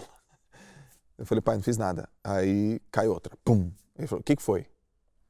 Não, não foi nada. O que, que foi? Eu contei, ah, fui chamado de preto, pobre macaco na escola.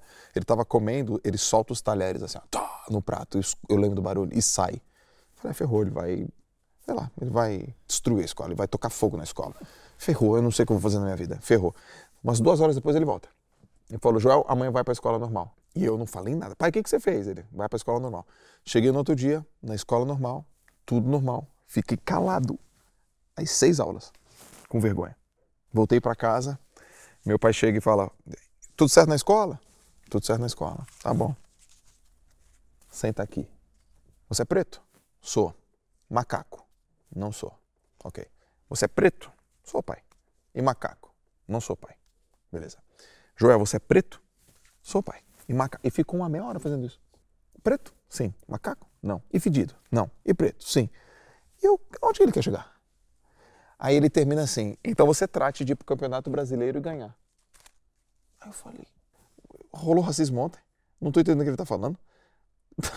Não deu que ser campeão do campeonato. O que, que tem a ver?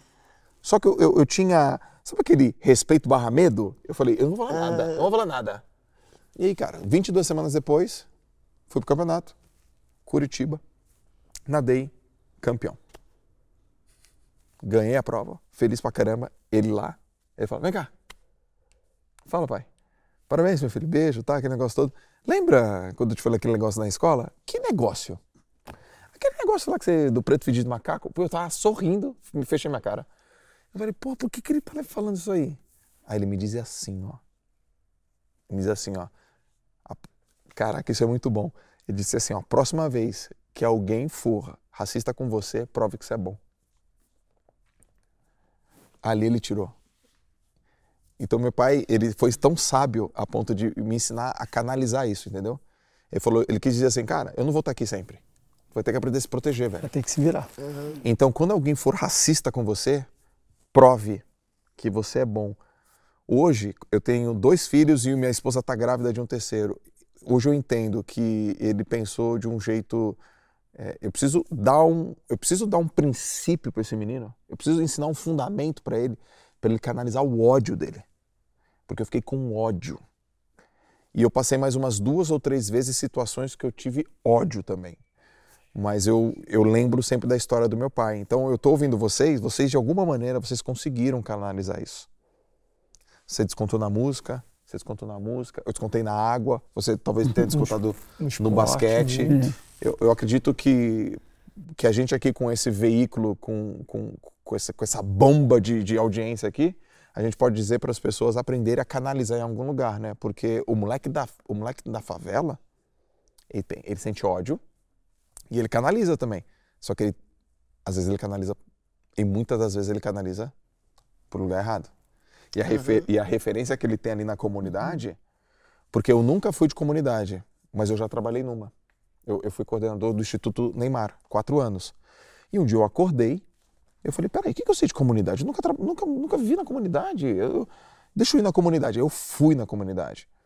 E eu olhei a comunidade e eu falei, cara, como que esses meninos usam o poder de escolha. Qual é o critério que eles utilizam para desviar da boca de fumo, para desviar do, do, do ali, ali, de uma situação que... e do próprio ódio, da revolta. E da né? revolta. Qual o critério? Revolta. Às vezes é sempre um pai, um professor, um tio, um livro, uma música. Então, é, eu, eu, queria, eu, eu fiz essa, essa introdução, esse levantamento, porque eu gostaria de saber de vocês duas. Do Jorge eu já sei, que a base veio da mãe. Mas de onde vocês tiraram essa capacidade? De, de transformar uma, uma diversidade numa situação positiva. Com quem que vocês aprenderam isso? Bom, eu acho que eu, eu sempre digo que a, a, grande faculdade que eu fiz na minha vida, que eu não, acabei não, não, fazendo, né, não, não tenho diploma, não tenho diploma de nada, uhum.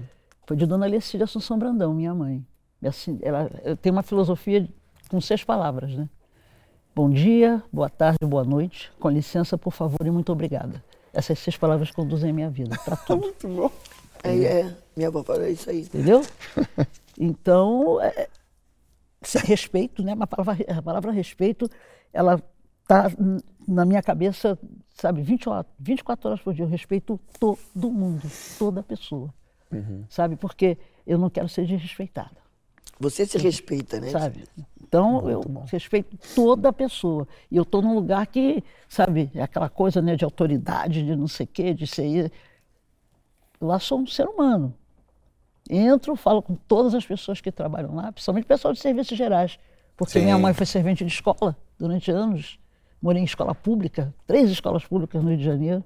Então eu sei o que é isso. Você morou Morei, fui moradora de escola pública. Você morou na escola? Morei na Escola Equador em Vila Isabel, que está lá até hoje. Morei na escola, é, escola Arthur Azevedo na Pavuna. Fomos os primeiros moradores lá da, da escola Escola Nova e morei, por fim, na Escola Nicarágua, em Realengo, lá na Avenida Santa Cruz. Isso tem, isso tem muito aprendizado. Morou na escola. Do, então você já está num, lugar, nos bancos escolares, que tem todo o princípio educacional, junto, entende? Junto com a dificuldade, junto com a dificuldade, ainda dentro da escola, tem uma combinação de coisas aí é que... É porque a, a mesma escola que eu estudava era a escola que eu limpava, entendeu? Eu estudava, eu estudava na sala de aula e de noite eu estava lá varrendo a, a, que quem é morador tem muito mais salas para varrer. Né? Na escola de Nicarágua, por exemplo, nós tínhamos 20 salas de aula para varrer. De manhã e de noite, que tinha supletivo. Saiu uhum. o pessoal da noite, a gente ia varrer e tudo bem. Isso, e o supletivo era até tipo 10 da noite, é, né? Eu fazia varrer. Eu já tinha até roupinha já de varrer, botava um paninho na cabeça e tal, tal e varria. Tanto que eu conto uma história engraçada, que assim, se eu for fazer show em algum lugar, mas tiver poeira lá na, no camarim e tal, eu já quero pegar um paninho, vamos limpar tudo que não tá legal. Porque eu varri, limpei, lavei muito banheiro durante muitos anos. Fui operária de fábrica também, fábrica do Realengo, né? Então, Talvez por isso eu, eu, eu não tenho. Eu, todas as vezes que eu estou naquele plenário lá e que eu vou usar a tribuna, eu sempre penso na minha história quando eu vou falar minhas coisas, porque é assim. Passo, chegou assunto de racismo, é. sabe? No estado de São Paulo, seja o que for, você quer, eu quero ocupar a tribuna para falar. Eu não deixo passar, eu não gosto de deixar passar nada. Uhum. Sabe? Eu estava falando para os meus amigos hoje, né? Estou com a faca no dente.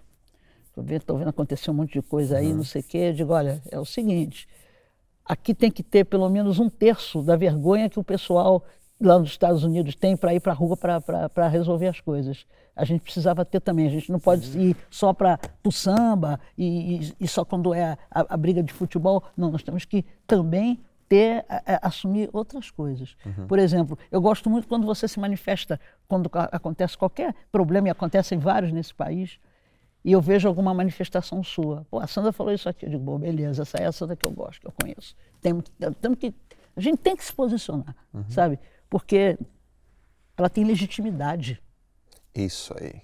Ela tem, tem legitimidade. Tem moral para falar. Entendeu? Pode falar, né? Aí não dá, não dá pra ficar quieto, porque todo mundo, mas na hora do vamos ver, fica todo mundo. Ninguém fala nada. Que é isso? Tem que falar. Principalmente quem, as pessoas que são conhecidas, sabe, que são é, aí seguidas na internet e tal Vamos falar. Porque tem várias pessoas, você sabe, mas tem várias pessoas que a gente chega junto, pô, vamos fazer. Ah, não, mas depois, não sei o quê.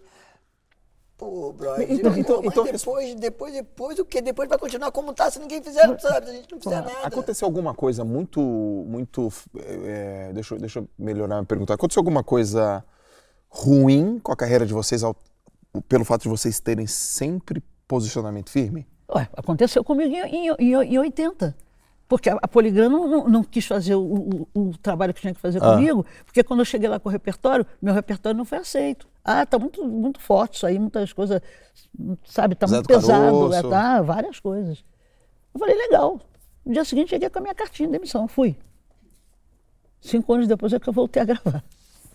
Pra tu ver, até nessa parada, não sei se você lembra um lance que eu foi que foi RCA, que eu tava, eu queria gravar outras coisas que eu tava hum não que eu, que eu renegasse o que eu tinha feito antes, mas eu queria fazer outras coisas, eu queria falar de outros papos. Uhum. Eu não queria ficar, sabe, legal, só no amorzinho, mas eu queria falar outras paradas. Eu compunha. É. E minhas músicas. Não, não, essa, essa não. Já, eu já, eu já ouvi ninguém você. Ah, eu só, só ia compor música do jeito que você faz no dia que eu tivesse muito dinheiro. Uhum. Sabe? E, e, aconteceu comigo. Eu queria fazer outras coisas, não, não, repertório é esse. As, praticamente me apresentava o repertório, eu só ia colocar voz. Era, era, era isso aí. Não era? Eles queriam fazer o repertório você repertório... Aí chegou uma certa hora, Guto Graçamelo, um cara incrível, amo o Guto. Guto Graçamelo. Guto Graçamelo. Um dos caras que eu fui conversar, eu falei, brother, eu não aguento mais, eu vou, eu vou sartar. Eu vou sartar. Com algumas pessoas que eu falei isso, as pessoas, pelo amor de Deus, você é louca, você vai para onde? Eu até falei, cara, para onde eu vou, eu não sei. Eu sei onde eu não quero ficar. onde eu não quero ficar, não vou ficar, não. não e até hoje, pô. Você até hoje. Eu sou empresário dela e se eu quiser que ela faça alguma gravação com alguém, hum. eu jamais posso usar. Comercialmente é bom, hum. a pessoa tem não sei quantos milhões de seguidores, o engajamento dele está nas alturas e ele te chamou no direct. Frases tudo proibida. Proibido. Tem que chegar aleatório e falar: ouve esse cara aqui. É, Caraca, top! Isso. Pô, top! Vamos fazer uma bagunça com ele? Vamos, fechou. Só que eu já sei que é aquela pessoa. Então, assim, minha mãe até hoje, ela é 100% cristalina. Essa história que a gente sabe que tem hoje e tá tudo certo. Poxa, vamos crescer através de collab. Pô, esse cara sim, tem sim. uma audiência top. Sim. Não cola, Não e se cola. for por esse meio, Esquece. É, mas eu acho que, que acaba, parece que dá, parece que dá certo, mas está errado, brother. Se não é uma coisa que você quer, é mentira. Se você vai cantar uma coisa que você não está afim de cantar, Exatamente. é mentira. E essa energia negativa, você vai emanar uma energia negativa incrível que vai espirrar em todo mundo, brother. Por causa do quê? Por causa de não sei quantos views, por causa de não sei o quê, por causa de... Cara, eu acho que, sabe, a gente, a gente tá aqui, a gente chegou aqui, cara. Uhum. Sabe como? Desse jeito. Sabe? Fazendo as coisas. Eu, brother, eu faço o que eu tô afim de fazer, cara. Não tem como. É aquele, é, é, primeiro eu, primeiro eu, primeiro eu, terceiro eu, segundo eu. Porque é o seguinte, cara, eu tenho que me respeitar. É, é o que eu falo, a gente tem que ter, não pode ter medo de nada, inclusive das palavras. Que eu falo, gente, o egoísmo é necessário. Sim, sim, sim. Porque é outra coisa que eu tenho que falar, tudo é ou não é em relação a. Boa. Entendeu? Então, esse lance. Não, eu tenho que. Se eu não me amar, se eu não gostar de mim, se eu não me achar incrível, não sei o quê. Brody, eu vou, eu vou fazer o que da minha vida? Se eu não presto para nada, se eu não sirvo para nada, se eu não sou nada, se eu não sou droga nenhuma. Não, então, cara, tem que, que, que essa, eu falo, eu dou exemplo sempre para as pessoas do, do lance do, do avião. O cara lá fala, em caso de despressurização, uhum. cairão máscaras. Uhum ponha primeiro a sua, para depois auxiliar a quem precisa. Porque se você não se, for colocar a sua máscara, cara, brother, tu vai ajudar quem? Tu vai fazer o quê por quem? Vai é, fortalecer é. quem? É. Quer dar carona, não tem nem carro, não tem não. nem veículo, não quer, quer salvar cara, as pessoas, tem, nem se salvou antes. Não, eu sacaneio as pessoas quando as pessoas vêm para mim, pô, sendo obrigado, eu falo, aí, não agradece não que eu fiz por puro egoísmo. Sabe que quando a gente faz uma coisa, se eu faço uma coisa pro cara ali, eu estou fazendo porque eu estou me sentindo bem fazendo. Eu não estou. O cara é uma consequência do meu, do meu sacou? Da, da, daquela parada. Então, até você perceber essas coisas é importante, porque senão a gente vive num mundo de culpa sabe? De repente você vai ter culpa de você. Olha só, presta atenção. É só o lance da. Você não pode ter essa culpa que atrapalha até o fortalecimento. Você não pode sentir culpa de de repente você estar comendo um sanduíche e o cara ali tá mexendo na lata de lixo. Hum. Você, hum. não, você não tem que sentir culpa disso. Você pode simplesmente armar um jeito, dar um rango pro cara, ou fazer alguma coisa, conversar com o cara, vem cá, qual é da parada? Que tem, um, tem até uns lances que ao invés de você dar um rango, fazer alguma coisa, até o cara tá procurando, o cara é um cara, é um artista que tá fazendo, sabe quando eu digo artista, é um marceneiro legal, hum. é, um, é um cara que faz um trabalho legal, que você conversando, pô, aí vou te arrumar então um trampo, vem cá, sabe? Tem essas coisas, não é aquelas, tipo as pessoas assim Puxa vida, se eu pudesse, eu ajudaria. Eu queria tanto ajudar. Porra, então ajuda, caraca. Pô, tá esperando o quê? Fortalece, faz, sabe, ajudar não é só chegar lá, dar grana, isso, aquilo. Quantas, quantas pessoas, cara, que você. Cara, um sorriso, sabe? Se você, o lance de você se você se blindar, você se blinda é com a tua verdade, com a tua felicidade, com a tua verdade. Várias vezes, e, e, e você tem a sua intuição, você sente. Várias vezes esse lance de, do carro, não sei o quê. Eu já vi o neguinho assim. Aí eu vou lá e abro. Que, que? E aí, abre a porta. E aí, qual é maluco? Eu já falei, qual é maluco? Aí, ó, tá pegando dinheiro pra fazer o quê? Olha lá essa cabeça aí. Depois, depois- posso contar uma história rápida dela, genial. Parou um cara, É. a gente, no aterro do Flamengo, veio um cara com a arma, bateu no vidro do carro. Aí eu, caraca, perdemos, mano, perdemos, perdemos. Aí ela, calma, cara. Ela baixou o vidro, cara, passa, passa, passa, celular, passa tudo. Aí ela, brode, cara, o que, que você tá precisando? Porque tomar de mim também, cara. Pô, eu vou ficar sem nada. Tu nem me conhece. Cara, o cara foi acalmando. Ela falou: o que, que você tá precisando? Não, que eu tô precisando quê? Não sei o quê, porque minha vida pá, passa. Cara, dinheiro, olha só. Tudo que eu tenho na carteira. Tá aqui. Compra uma parada. Mas não toma o que é meu, pô. Trabalhei, cara. Começou a conversar. E o cara foi abaixando a arma. E me dá esse dinheiro aí então. Pô, aí tu é mó resenha. Não, vai lá, vai lá. Não, se adianta aí também, se adianta aí também. E mandou minha mãe embora e a gente foi embora. E ela conversou com o cara com a arma, falando pro cara, pô, que ela também não tinha roubado, que ela tinha coisa, os bens dela e que ela ia tentar ajudar. Cara, isso foi absurdo, porque o cara veio numa, num, Eu me lembro, num o cara sangue bateu. com a arma, batendo no vidro. E ele assim, que isso, mãe? Que isso, mãe? Que isso, mãe? Eu falei, calma. E ela acalmou o cara, ela calma. deu um dinheiro pro cara, o cara falou, não, então vai lá, vai lá, vai, vai, vai, vai. E guardou a arma e foi embora. Eu achei surreal aquilo. E é exatamente, ilustra esse papo que você está falando aqui. que é verdade. teve uma, uma vez levaram, uma vez levaram meu carro, o, o Gol, tu sabe da história também, levaram o, o carro dele. Primeiro quando o cara já falou, entra aqui, não sei o quê, pega um terreno baldio, o carro tava assim, sai, sai, sai do carro daqui. Aí eu falei, pô, cara, eu ia fazer, pô, trabalho agora, fazer show. Ele, pô, Sandai, agora não dá mais, agora não dá mais, a gente já tá aqui, tu já viveu aí. A gente vai só fazer um serviço, aí, mas pode crer, a gente vai fazer um serviço, vai trabalhar e vai te devolver o carro. Brode, deram geral no carro para devolver. Deram geral no carro, o carro todo lavadinho, inclusive em cheiro de silicone, que eu não gosto, ficou escorregando pra caralho. Deram, deixaram o carro. É verdade. E deixaram o carro lá no caminho Itaoca, Isso.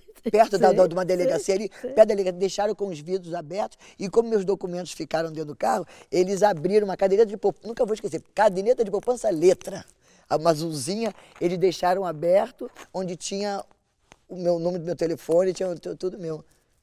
Aí o pe- pessoal da polícia viu aquele carro com as portas abertas, foi ver o meu carro, foi ver no banco do carro, estava tudo meus dados, ligaram para minha casa, foi tio Paulo, aí tio Paulo foi lá, que era da polícia também, meu tio, foi lá buscar o carro. Cara, e deram geral no carro, deixaram o carro todo, sabe?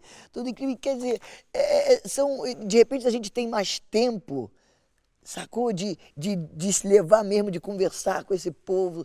Quando eu digo tempo, até se.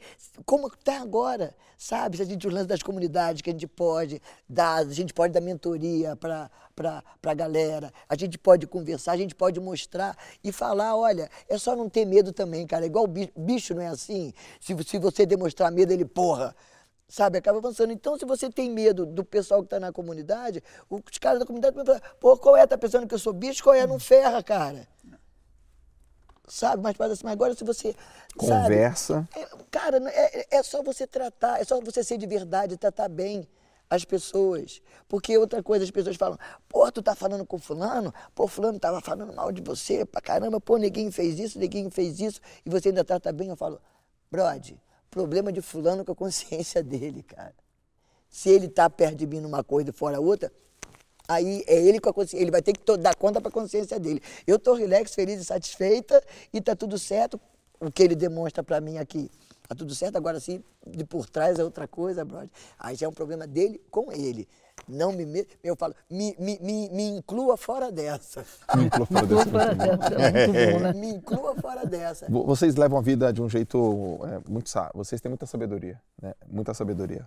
É, dá pra ver isso. O Jorjão também carrega essa sabedoria. Todas as vezes que eu conversei com você, né?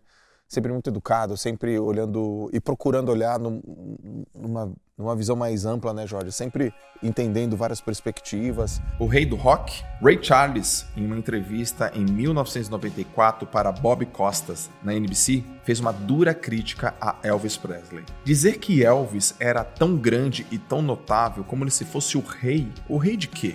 Disse Charles. Conheço muitos artistas que são muito melhores. Cantores como Nat King Cole, que foi agredido pelo público branco por tocar rock, enquanto Elvis recebia elogios generalizados. Ele estava fazendo o nosso tipo de música, então por que diabos eu deveria ficar tão animado? Não há dúvida, de que Elvis se beneficiou tremendamente materialmente ao tocar música associada a afro-americanos, diz o autor de Race, Rock and Elvis. Mesmo em conversa com pessoas que entendem a complexidade dessa associação, os artistas negros que originalmente cantaram as músicas de Presley raramente são citados. Thornton, amplamente reconhecida como a vocal de Hound Dog, fez a música um sucesso apenas para ser jogada nas sombras pelo cover de Elvis. Eu quero. Agora, agora eu quero saber uma coisa também. Em algum momento, vocês já perceberam que é, o preto ele não foi valorizado por coisas e por feitos que eles fizeram? Por exemplo, tem uma passagem é, que o Ray Charles fala: Poxa, Elvis Presley, o rei do rock, rei do, rei do quê? Se o rock, eu conheço muitos outros caras, uhum. né? Que tocavam os, os pretão lá, que e, os caras são muito melhores. Mas tem na história muitos, é, muitos acontecimentos e muitos fatos de coisas que foram feitas ou até que, que receberam a contribuição dos negros, mas eles não receberam os, os louros, vamos dizer assim, o reconhecimento. Isso acontece, isso já aconteceu, como é que vocês lidaram com isso? Bom, como é que vocês lidaram com isso? Eu acho que eu, até, eu já até sei mais ou menos como. Mas vocês já presenciaram isso no, no, no trabalho de vocês? Coisas que não receberam de, o devido reconhecimento para a cultura preta, para o valor dessa, dessa, dessa negritude? Cara, não, vai, vai lá. Não, porque assim, eu, eu, o, o, qual foi o meu problema?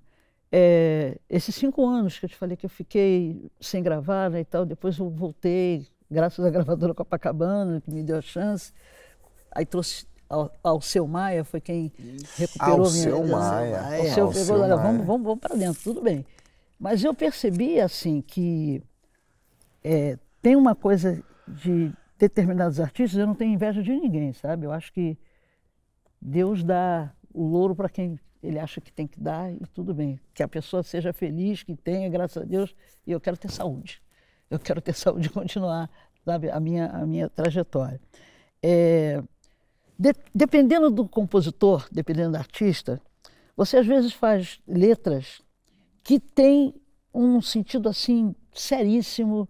Você toca, sabe, nas pautas que, que é complicado, o negócio é. Mas ninguém fala nada. Uhum. Uhum. Aí Vem uma figura, sabe, dependendo da carinha e tal, do jeito, filha de quem e tal. Né? Aí nego faz página inteira de jornal. Justamente eu, isso. Eu digo, caramba, eu já fiz isso aqui, já falei sobre isso, mais sério ainda, mas ninguém falou nada. Eu já sei, é a questão da, da cor da minha pele, sabe, de um jeito de ser. Uhum. E aí não é que atrasa a gente, é que querem omitir, sabe, escondem você. Aí eu não acho legal, eu acho que, que isso aí é muito, muito complicado. Uhum. Porque é, é, aqui, aqui no Brasil acho que tem um negócio de moda, sabe? Por exemplo, Isso. de repente, todo mundo agora fala da favela. A favela agora é tudo. É nego falando filme, é não sei o quê, documentário. documentário. Todo mundo vai na favela. Pô, cara, a favela sempre, sempre existiu. A gente sempre, sempre, sempre. Eu então já cantei em favela, já cantei na cadeia, já cantei em um monte de lugar. Uhum. Né? E nunca ninguém, ninguém falou nada. Pô, fala, bota pelo menos uma linhazinha, né? Não, não esconde a gente. Mas que, que acontece? O tempo passa e tem um monte de jovem, entendeu? Preto e preta, que está fazendo TCC, que está fazendo isso, fazendo aquilo. Né? Liga para a gente. Pra... Chama a gente para. Olha, Dona Leci, parabéns, a senhora fez isso aqui. Falei, outro dia fui num lugar, o rapaz de, é, declamou uma, uma, letra chamada é, Apenas um Bloco de Sujo. Eu Sujo. nem lembrava mais dessa música, né? Aí falou, não, a senhora já, já, já, a senhora já tinha falado negócio de bloco de sujo de escola de samba, diferença e tal. E o cara, eu fiquei assim, olhando para a cara, dizendo, rapaz, um jovem. Uhum. Eu falei, como é que você sabe isso? Não, eu tenho, eu, eu, eu, eu pesquiso, eu pesquiso as suas letras. Eu falei, legal. E eu fico toda feliz, sabe? Fico super honrada de saber que tem uma moçada que está recuperando os negócios. E vai recuperar. Mas é o lance, entendeu? É a verdade. Eu falo, a verdade perdoa, a verdade fica. Sabe, a verdade perdura, a verdade é sólida, a verdade, a verdade está ali. E quando é de verdade, cara, é, não é de, já teve é, fases na minha vida de eu falar, ah, cara, não vou falar mais porcaria nenhuma, pô, não vai adiantar, eu falo, eu falo, ninguém, pô, ninguém tá aí, ninguém, eu falo as coisas estando sério, ninguém prefere ouvir não sei o que lá, não sei o que lá, pô, não sei o que.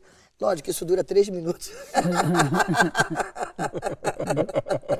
e a gente tá aí, não é essa. É, mas, dá, mas, mas a verdade vale. Olha, sabe, agora a garotada, depois de quase 50 anos, não sei quanto tempo, a garotada está descobrindo a Tia Tia Alice com a garotada do, do rap, do hip, sabe, do hip hop, pá, pá, pá. Tá ali, cara. Porque, e aí isso também dá, dá, dá uma, uma esperança legal pra gente, né, Tia Alice? Essa é uma moda extremamente favorável é, hoje. Né? Porque tá na moda hoje você saber da história das coisas. Sim. Uhum. É, assim, você ser cult o que eu acho incrível, não estou zoando não, é. mas você hoje ser culto e você ter história, está na moda. Então isso vai favorecer para que os jovens conheçam o TLC, conheçam a minha mãe, conheçam a história. Hoje mudou muito, estou vendo muito artista de agora, estourando agora, falando assim, não, cara, pô, tua mãe é braba, isso, isso, isso, é isso. É braba, essa turma é braba. É, a Letícia fala, não, o que você tá falando? Falando é brabo. É. minha, minha sobrinha, né, ela, ela, ela vai, vai pra tudo quanto é coisa e tal. É. Está doente, estava na Cinelândia, eu liguei pra ela, Ixi. não, tô na Cinelândia, aqui tá legal, tá não sei o quê, tá, tava lá com, né, é, é, comemorando as coisas.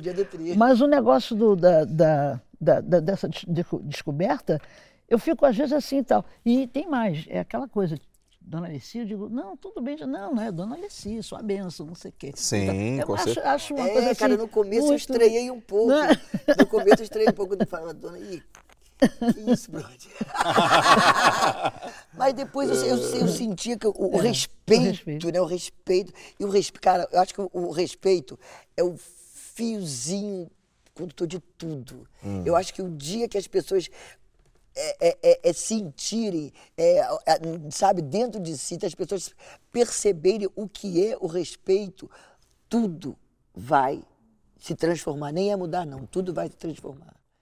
Porque se você respeita, cara, se você sabe, se você respeita, é, já, já o, o ódio já sai, o medo já, já vai para escanteio, uhum, uhum. já vai ficar tudo mais ou menos assim. Se você respeita, se você se respeita, respeita as pessoas, as pessoas podem pensar o que elas quiserem. Eu te respeito. Porra, pelo amor de Deus, né? Sabe? Você tudo pensa assim, bem. assim, pô, é, é, é, por isso que eu digo, ah, tu pensa assim, eu não penso não. Mas aí a gente começa a conversar e acaba se descobrindo várias coisas sobre aquele tema. Não que eu passe a, a, a, a, ter a mesma opinião, pode até ser acontecer, mas posso também até não ter a mesma opinião, mas entender uma série de motivos, uma série de coisas que faz o cara pensar aquilo.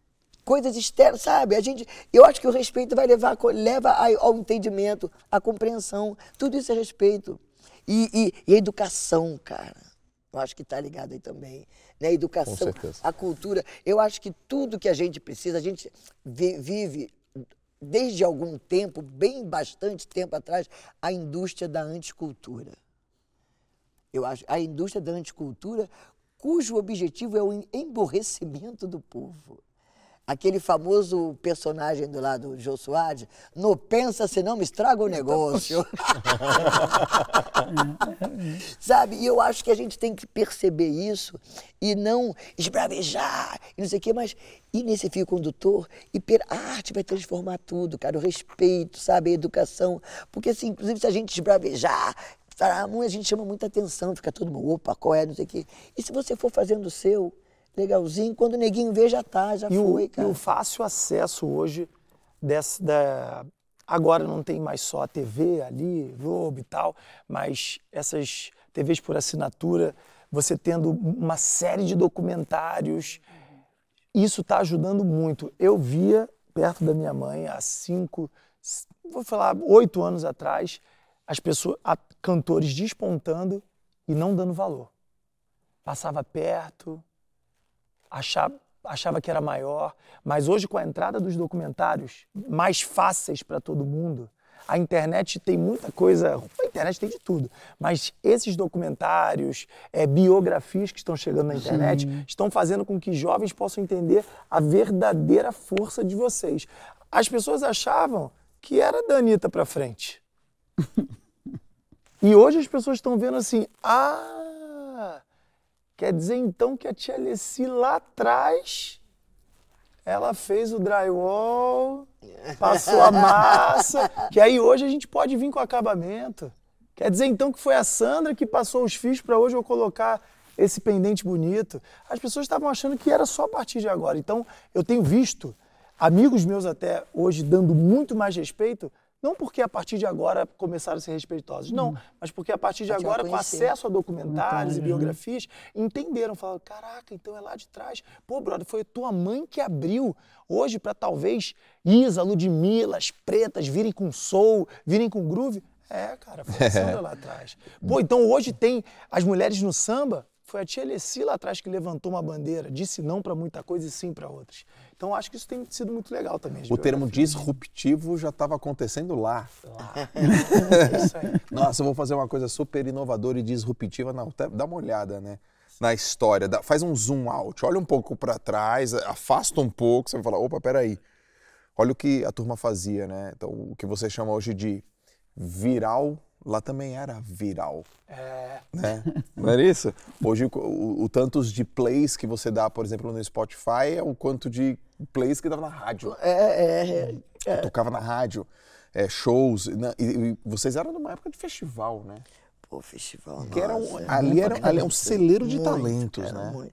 Pô, a maioria, né, né Tia a maioria da, da galera é. que tá aí, que hoje, que as pessoas, é. como o Tiqueto falou, estão descobrindo, são neguinho veio de festival. Já, eu vi Javan, festival, né? festival. Javan, festival. festival. De ja, o Jair também, né? Jair Rodrigues é festival, né? Jair, ah, Jair mas ele já, já, é, já, já foi tava, da Record, né? Já, é, já, foi, já antes. foi bem antes. É, porque ele já estava antes, né? Já estava antes, né? É, já tinha mas, Simonal, Simonal também? Não, não, mas nós, nós, nós temos, pô, Ivan Lins. Ivan Lins. Ivan Lins, Gonzaguinha. Gonzaguinha, o, o Alceu Valença. Alceu Valença. Entendeu? Belchior, foi do Festival Universitário. Exatamente. Sabe, isso tudo foi tudo festival, brother. Eu via, né? Eu via os festivais. Tipo assim, né? Então tinha uma turma assistindo, a pessoa subia no palco como aqui e mandava uma. Não, cara, tinha um monte de, de festival. Ele jogou violão na cara de gente. É, foi Sérgio Carlos, Sérgio Carlos, bicho. Teve um festival em Maracanãzinho, por não sei quantas mil pessoas. O cara quebrou o violão, Sérgio Pum, Carlos. Jogou em cima.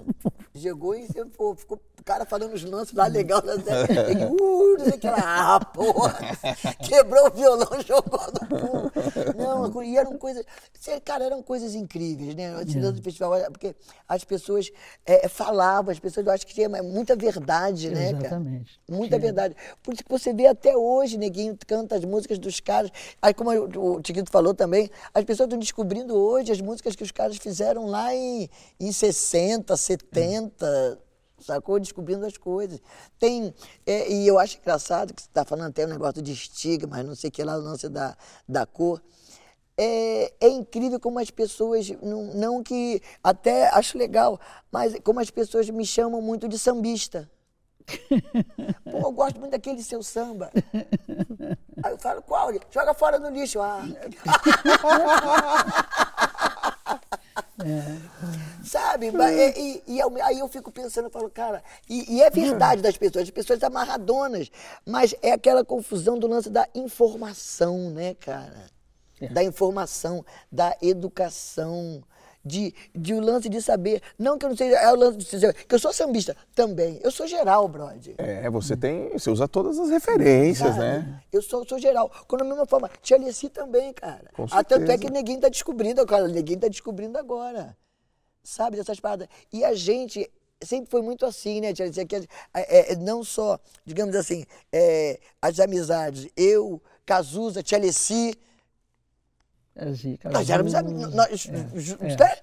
nós éramos amigos de sair juntos, de, de, de estar juntos, de conhecer, de pagar, entendeu? Então, sempre teve muito essa parada. Então, de um tempo que, né, como eu falei, essa indústria da anticultura, é, ele, ele, ele fez uma. Acho que ele criou uma certa ruptura, porque aí o, o samba diz que o pagode é não sei o que lá, o sim, samba, sim. aí tem o samba raiz, o samba pagode, o samba não sei o que, não sei o que lá, aí tem funk favela, o funk da periferia, o funk não sei o que. Cara, pô, brother, calma aí, brother. Por isso que eu digo é música preta brasileira, sabe? É, é maracatu, é tambor de crioulo, sabe? sabe? Tambor de crioulo, é tudo. É. É tudo música, sabe? Tanto faz. É, é, é pena branca e chavante, sabe? Sim. Pô, cara, uns caras assim, sabe? Que, que o, o, o sertanejo, sabe? De, de, daqueles caras da, da violinha sabe? Tem influência em tudo. É. Sabe, tudo. Eu acho que tudo isso, então. E eu, eu, acho que esse negócio de começar a separar muito, de começar a botar. Parece que fica confrontando. Aí parece o quê? Parece que é a gente que está com esse, com esse preconceito. E não é. Parece que, e não é, muito pelo contrário. A gente, eu até falo, cara, esse, inclusive esse negócio de junto e misturado já foi. Agora é unido e liquidificado. É. é. Não, é, é. cara. Mais uma, ela tem, ela tem. Pô, tem que sair um livro. Só, não, só das frases. Que, que pensa bem, eu acho que junto, junto misturado, agora tá é. junto, tá, você pode chegar ali, opa, opa, agora, que uniu e liquidificou, brother. Não, não, tem, tem não mais. Tem, não tem, não tem, não tem. Muito bom. Ó, pegando um pouco do que vocês estão falando de, de, cultura preta, olha só uma frase que a gente selecionou aqui do Gilberto Gil, queria que vocês comentassem.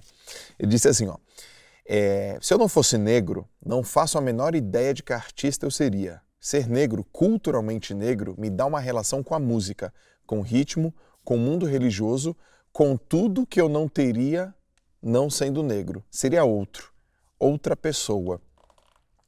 Gilberto Gil. É, Conta pra gente o fato de da gente da, cultura preta, da, da, do fato de vocês, da gente, é, mas assim, obviamente estou entrevistando vocês, serem pretos. Eu até tenho uma dificuldade, não sei se é negro, se é preto.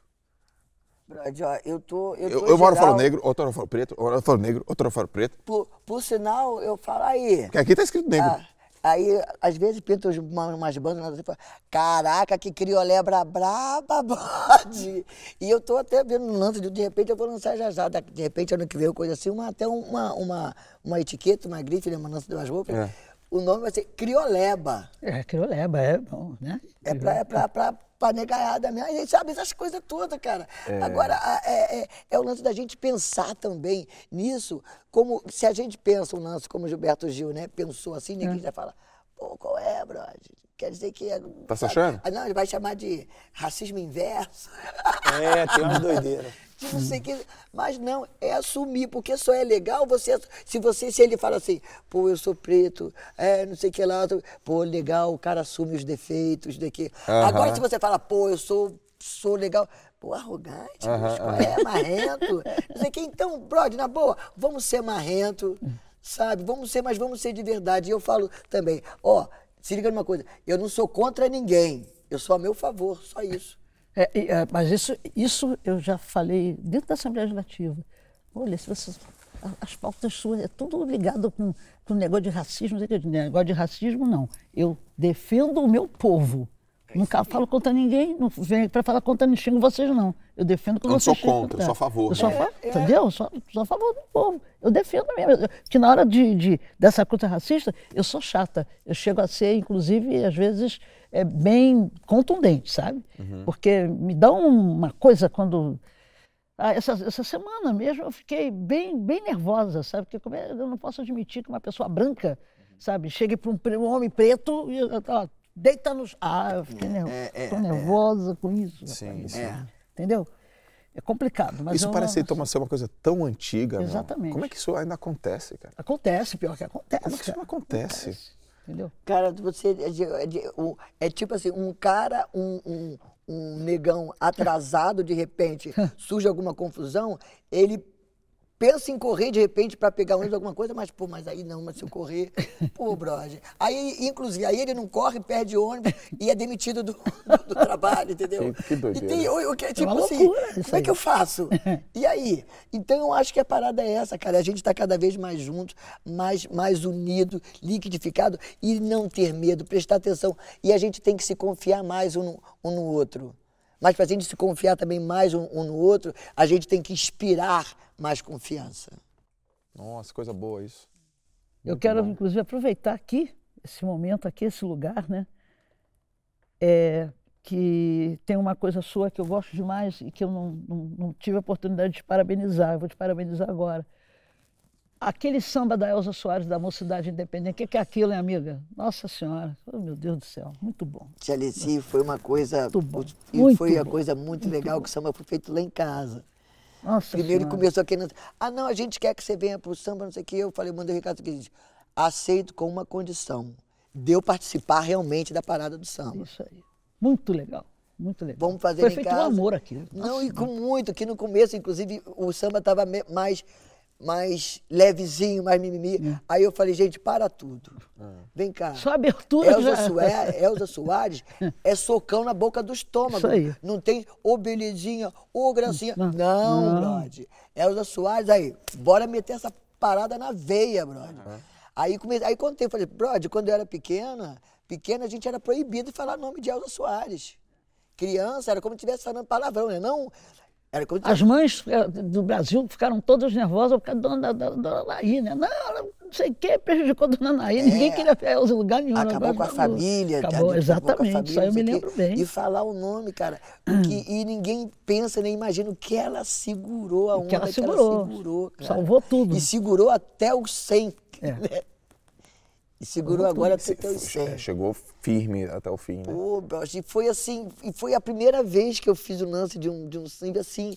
E foi muito legal, Tia Alessi, também muito bom, e até hoje eu falo isso. Eu sou apaixonada por esses parceiros. Porque aí que se fala em cultura, como são cultos, cara. E não é só culto naquele assunto daquele samba, não. Qualquer parada que você falar, eles vão estar tá juntos. E se não souber, eles vão pesquisar e vão amanhã te falar, ó, oh, aquele lance assim, assim, é isso, sacou? Que gente, e como aquele lance, como não se dá o devido valor para essa gente, cara? Então, só são, gostosa, só são, muito só boa. são os palhaços do carnaval, os bobos da corte do carnaval, que vão lá passar na avenida, fazem uma gracinha, valeu até ano que vem. É. Uhum. Que isso, uhum. meu irmão? sabe? E cada vez mais, então, conhecendo mais, então, mais compositores, mais autores, sabe? Eu me infiltrei também mais nesse lance e tô assim, maravilhada com esses, um, um, uns caras que você olha assim, que muito negão, é. cara, tudo delicado, é, cara, tudo né? sensível, né? cara. Os caras, às, às vezes a gente faz certas fases do samba, os caras choram, bicho. Sabe, para eles não tem esse lance de homem não chora, não sei o que lá. Eles se encontram, eles se abraçam, dão um beijo no rosto, Antigo, sabe? É. Sabe? Eles dão um beijo no rosto, é eles se abraçam. Compositor de samba enredo, né? Que ali foi compositor de samba enredo, é outra história. É outra é história, é outra história, é outra história, cara. É outra história. Esses caras são muito incríveis e assim, é, aprendi muito, tenho aprendido muito com eles, sabe? O tempo, o tempo inteiro, o tempo inteiro, o tempo, o tempo inteiro. Porque eu quero muito passar as coisas, eu quero muito ensinar. E eu acho que a melhor forma de se ensinar é aprendendo. não tem, Legal. Não tem outro, outro jeito. Eu estou aprendendo muito com essa rapaziada toda, com essa garotada toda. E vocês estão só no começo, tá? Eu acredito que sim. É, porque o espírito, o espírito jovem, o espírito. Pô, a Tia Leci fala, é, eu estou percebendo que aqui uma nova coisa está aparecendo, uma nova oportunidade. Juro você, por Deus, eu, você usou a palavra mentoria. Uhum. Pô, mentoria, né? Que é um termo que é um termo. O termo é recente, mas o conceito é antiguíssimo. A ação é antiga, a ação né? É antiga. Agora o termo, né? A turma, a mentoria já está aqui, a gente está ouvindo bem isso. E, e, e, é preciso, cara, ter, ter uma atenção até nesse lance de, mesmo da, da, da mentoria, sabe? Eu vendo, lendo a ciência, a ciência da palavra. Inclusive no lance do futebol eu tenho falado muito isso. Com o povo lá do Flamengo, eu falo, cara, vocês têm que, o pessoal tem que ter uma, uma mentoria legal para os atletas, cara. Uhum. Que é muito fácil quando o atleta faz uma merda, alguma coisa, cair tipo, ah, tá vendo? Cara, mas os caras estão pirados, brode. Os caras não tinham cinco reais para pegar o ônibus para ir para treinar. Estão ganhando 500 milhões, como é que é aí? Como é que faz com a cabeça de uma, de uma, de uma criatura assim? Não é assim. É. Aqui cresceu Sabe? muito rápido, aqui não deu é, conta. Eu falo, cara, não adianta você. É o físico, é o físico, é. acorda. Cara, ó, tem que ver a mente. Não pode ser assim, que para vocês é fácil. Ah, fez, ah, descartou, vem é, consultório médico. O próximo. É. E na grande maioria, esses, esses jovens, eles vêm de pais de famílias que ficam em casa assim. Tinha que ser rico mesmo, essa vida de pobre é fogo. Hum. Pô, se eu ganhasse dinheiro, eu mudava tudo aqui. Hum. Às vezes o cara vira pro filho e fala: pô, filho, desculpa, cara. Queria te dar mais, mas ó, Vamos te levar para tu jogar, meu irmão. Tu vai ganhar, tu vai arrebentar. Aí o garoto tem uma raiva, ganha um dinheiro e fala, quer saber, agora eu sou o dono do mundo mesmo. É. Joel, tá maneiro isso aqui, vamos comprar esse teatro aqui, cara, vamos embora. E os caras ficam piscina doidos, de champanhe, faz uma piscina de champanhe, sabe? Não tem estrutura. É, cara, sabe? E não pode realmente ir com o dedo só nos caras. Não é dizer que os caras é isso, que os caras são aquilo, que os caras não prestam, não, brother. Eles têm, têm que ter sim. Eu acho que todo, todo, todo, todos os esportes, em todo, em todo, em todo lugar, cara, sabe, tem que ter sim, tem que cuidar da mente da, da, da, da criançada, nas escolas. Não adianta ficar ensinando português, matemática, nem a história, porque eles não contam a história da história.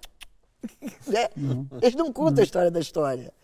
Saca? Então, é, tem que se ter um lance de mentoria mesmo, de, sabe, de cuidar da mente das pessoas. E você tem que ver também o seguinte: o que, que acontece? Quem tem dinheiro, que é amigo do, do presidente do clube, não sei o quê, fininho, bota lá, leva o filhinho para treinar. Você vê que só tem criança com, uhum. cara de, né? Cadê os, cadê os garotos pretinhos? É difícil você ver. Difícil pra caramba. Chegando no, no, no, na, na, na, escolinha de futebol, porque a escolinha de futebol né, tem que ter, não uhum, sei o quê. Uhum. Tá? É, é muito desigual, é sabe? As tudo, coisas ainda, ainda, estão desiguais. É. Tem, tem, tem o, e ainda tem, você está falando até de natação, tem o cara que nada na, na, na correnteza da, da, da, da, da enchente. Às vezes rola uma enchente, é. pô, eu canso de ver, cara. Salvando pessoas, inclusive. Pô, é, porque os caras já estão acostumados, porque rola uma enchente. Ninguém vai brincar, brother. da enchente. E são os carinhas que, de repente, é bicho que está se afogando, é. eles tiram sabe, criança, neguinho. E, e isso ninguém comenta, ninguém né, comenta, ninguém, ninguém comenta. comenta. Tirou a velhinha que estava lá na cama, né, de cama, não pode Sim. sair de casa, então eles vão lá e salvam as velhinhas uhum. e tal. Desse jeito. É muito bom. Gente, e é uma realidade. É. Vocês gostaram do papo? Eu amei. Pô, porque já tá acabando, né? Não dá nem pra acreditar, né? Eu Quando tava... vai ser o próximo episódio? Ah, eu gosto, eu gosto. Poxa, eu tô, eu tô num momento muito, muito feliz de ter vocês aqui, especial, a realização de um sonho. É, eu estou muito feliz em saber que né, vou participar da próxima composição de vocês duas. Com certeza. Bora ali, show. Ah, tô brincando. Bora ali. Essas coisas aí é que, é que, é que ah, fica, hein? É, não é? Não é? Tem coisa aqui, Tia Desi, tem coisa aqui. Ah, eu, é, dá, dá uma chance, dá uma chance. Deve sair alguma coisa, né? Umas quatro palavrinhas saem. O que, brother? O quê? Sai, sai, sai, sai. Esses, esses que falam assim que são os piores, leia-se os melhores. Não, sai, eu, eu tenho certeza que sai. Tenho certeza que sai. E eu estou muito feliz de ter recebido. Obrigado, Jorge, por ter vindo, ter conduzido isso aí também. Tia Alessi, um prazer te conhecer pessoalmente. Já fui solteiro. Ixi. já cantei muita música tua. Já vi tantas as versões de Zé do Caroço, de, né? É, a de... música minha que tem mais versões Nossa, que essa, né? De tantos intérpretes né, uhum. né, tocando. E, e, Sandra também, quantas vezes eu toquei Olhos Coloridos em tantas versões. Meu Deus, foi tão legal, foi tão bacana. Então, antes da gente ir embora, eu sempre peço para a turma deixar uma mensagem e a mensagem é mais ou menos assim: ó, se vocês tivessem a oportunidade de mandar uma mensagem para todo mundo, no mundo, são 7 bilhões de pessoas, que essa mensagem vai chegar neles. Vai chegar traduzida, vai chegar no outdoor, vai chegar pelo rádio, pela TV, pelo jornal, pela revista, pelo celular. Que mensagem seria essa? Nossa. Vai que dá, isso aí dá samba, hein? Vai essa mensagem. Não, sabe o que acontece? Uma parada, brother da gente realmente parar de correr atrás e chegar junto. Eu tenho uma música que eu fiz com a Lúcia Veríssimo e com a Martinária, que tem uma frase que eu falei que fala assim: corri atrás, cheguei depois, nem deu para ver. E se você chegar, se você correr na frente, você corre o risco de estar tá correndo, correndo, correndo, correndo na frente. A hora que tu parar, vai olhar para um lado, olhar para o outro, não tem Ninguém, brother. Tu correu, correu na frente que esqueceu da galera. Sim. E sozinho, aí tu percebe que sozinho não rola. Aí esse tempo todo que você for lá, você vai ter que dar um tempo para esperar ninguém chegar. Então, vamos fazer o seguinte, ao invés de correr atrás, vamos chegar junto. Ao invés de correr na frente, vamos chegar junto. Que junto a gente é forte. Junto a gente se aconchambra. Junto a gente se protege. Junto a gente faz o marco aqui, ó. E aí? Ninguém passa, cara. Ou passa se a gente. se vier, entendeu? Eu acho que o grande lance é chegar junto. Bora deixa eu chegar junto. E não precisa metade junto e misturado. Vamos parar de correr atrás e vamos enxergar juntos, unidos e liquidificados. E bora Leixam e fui. liquidificado é muito bom, né? Muito bom. Cara, que incrível. E para vocês?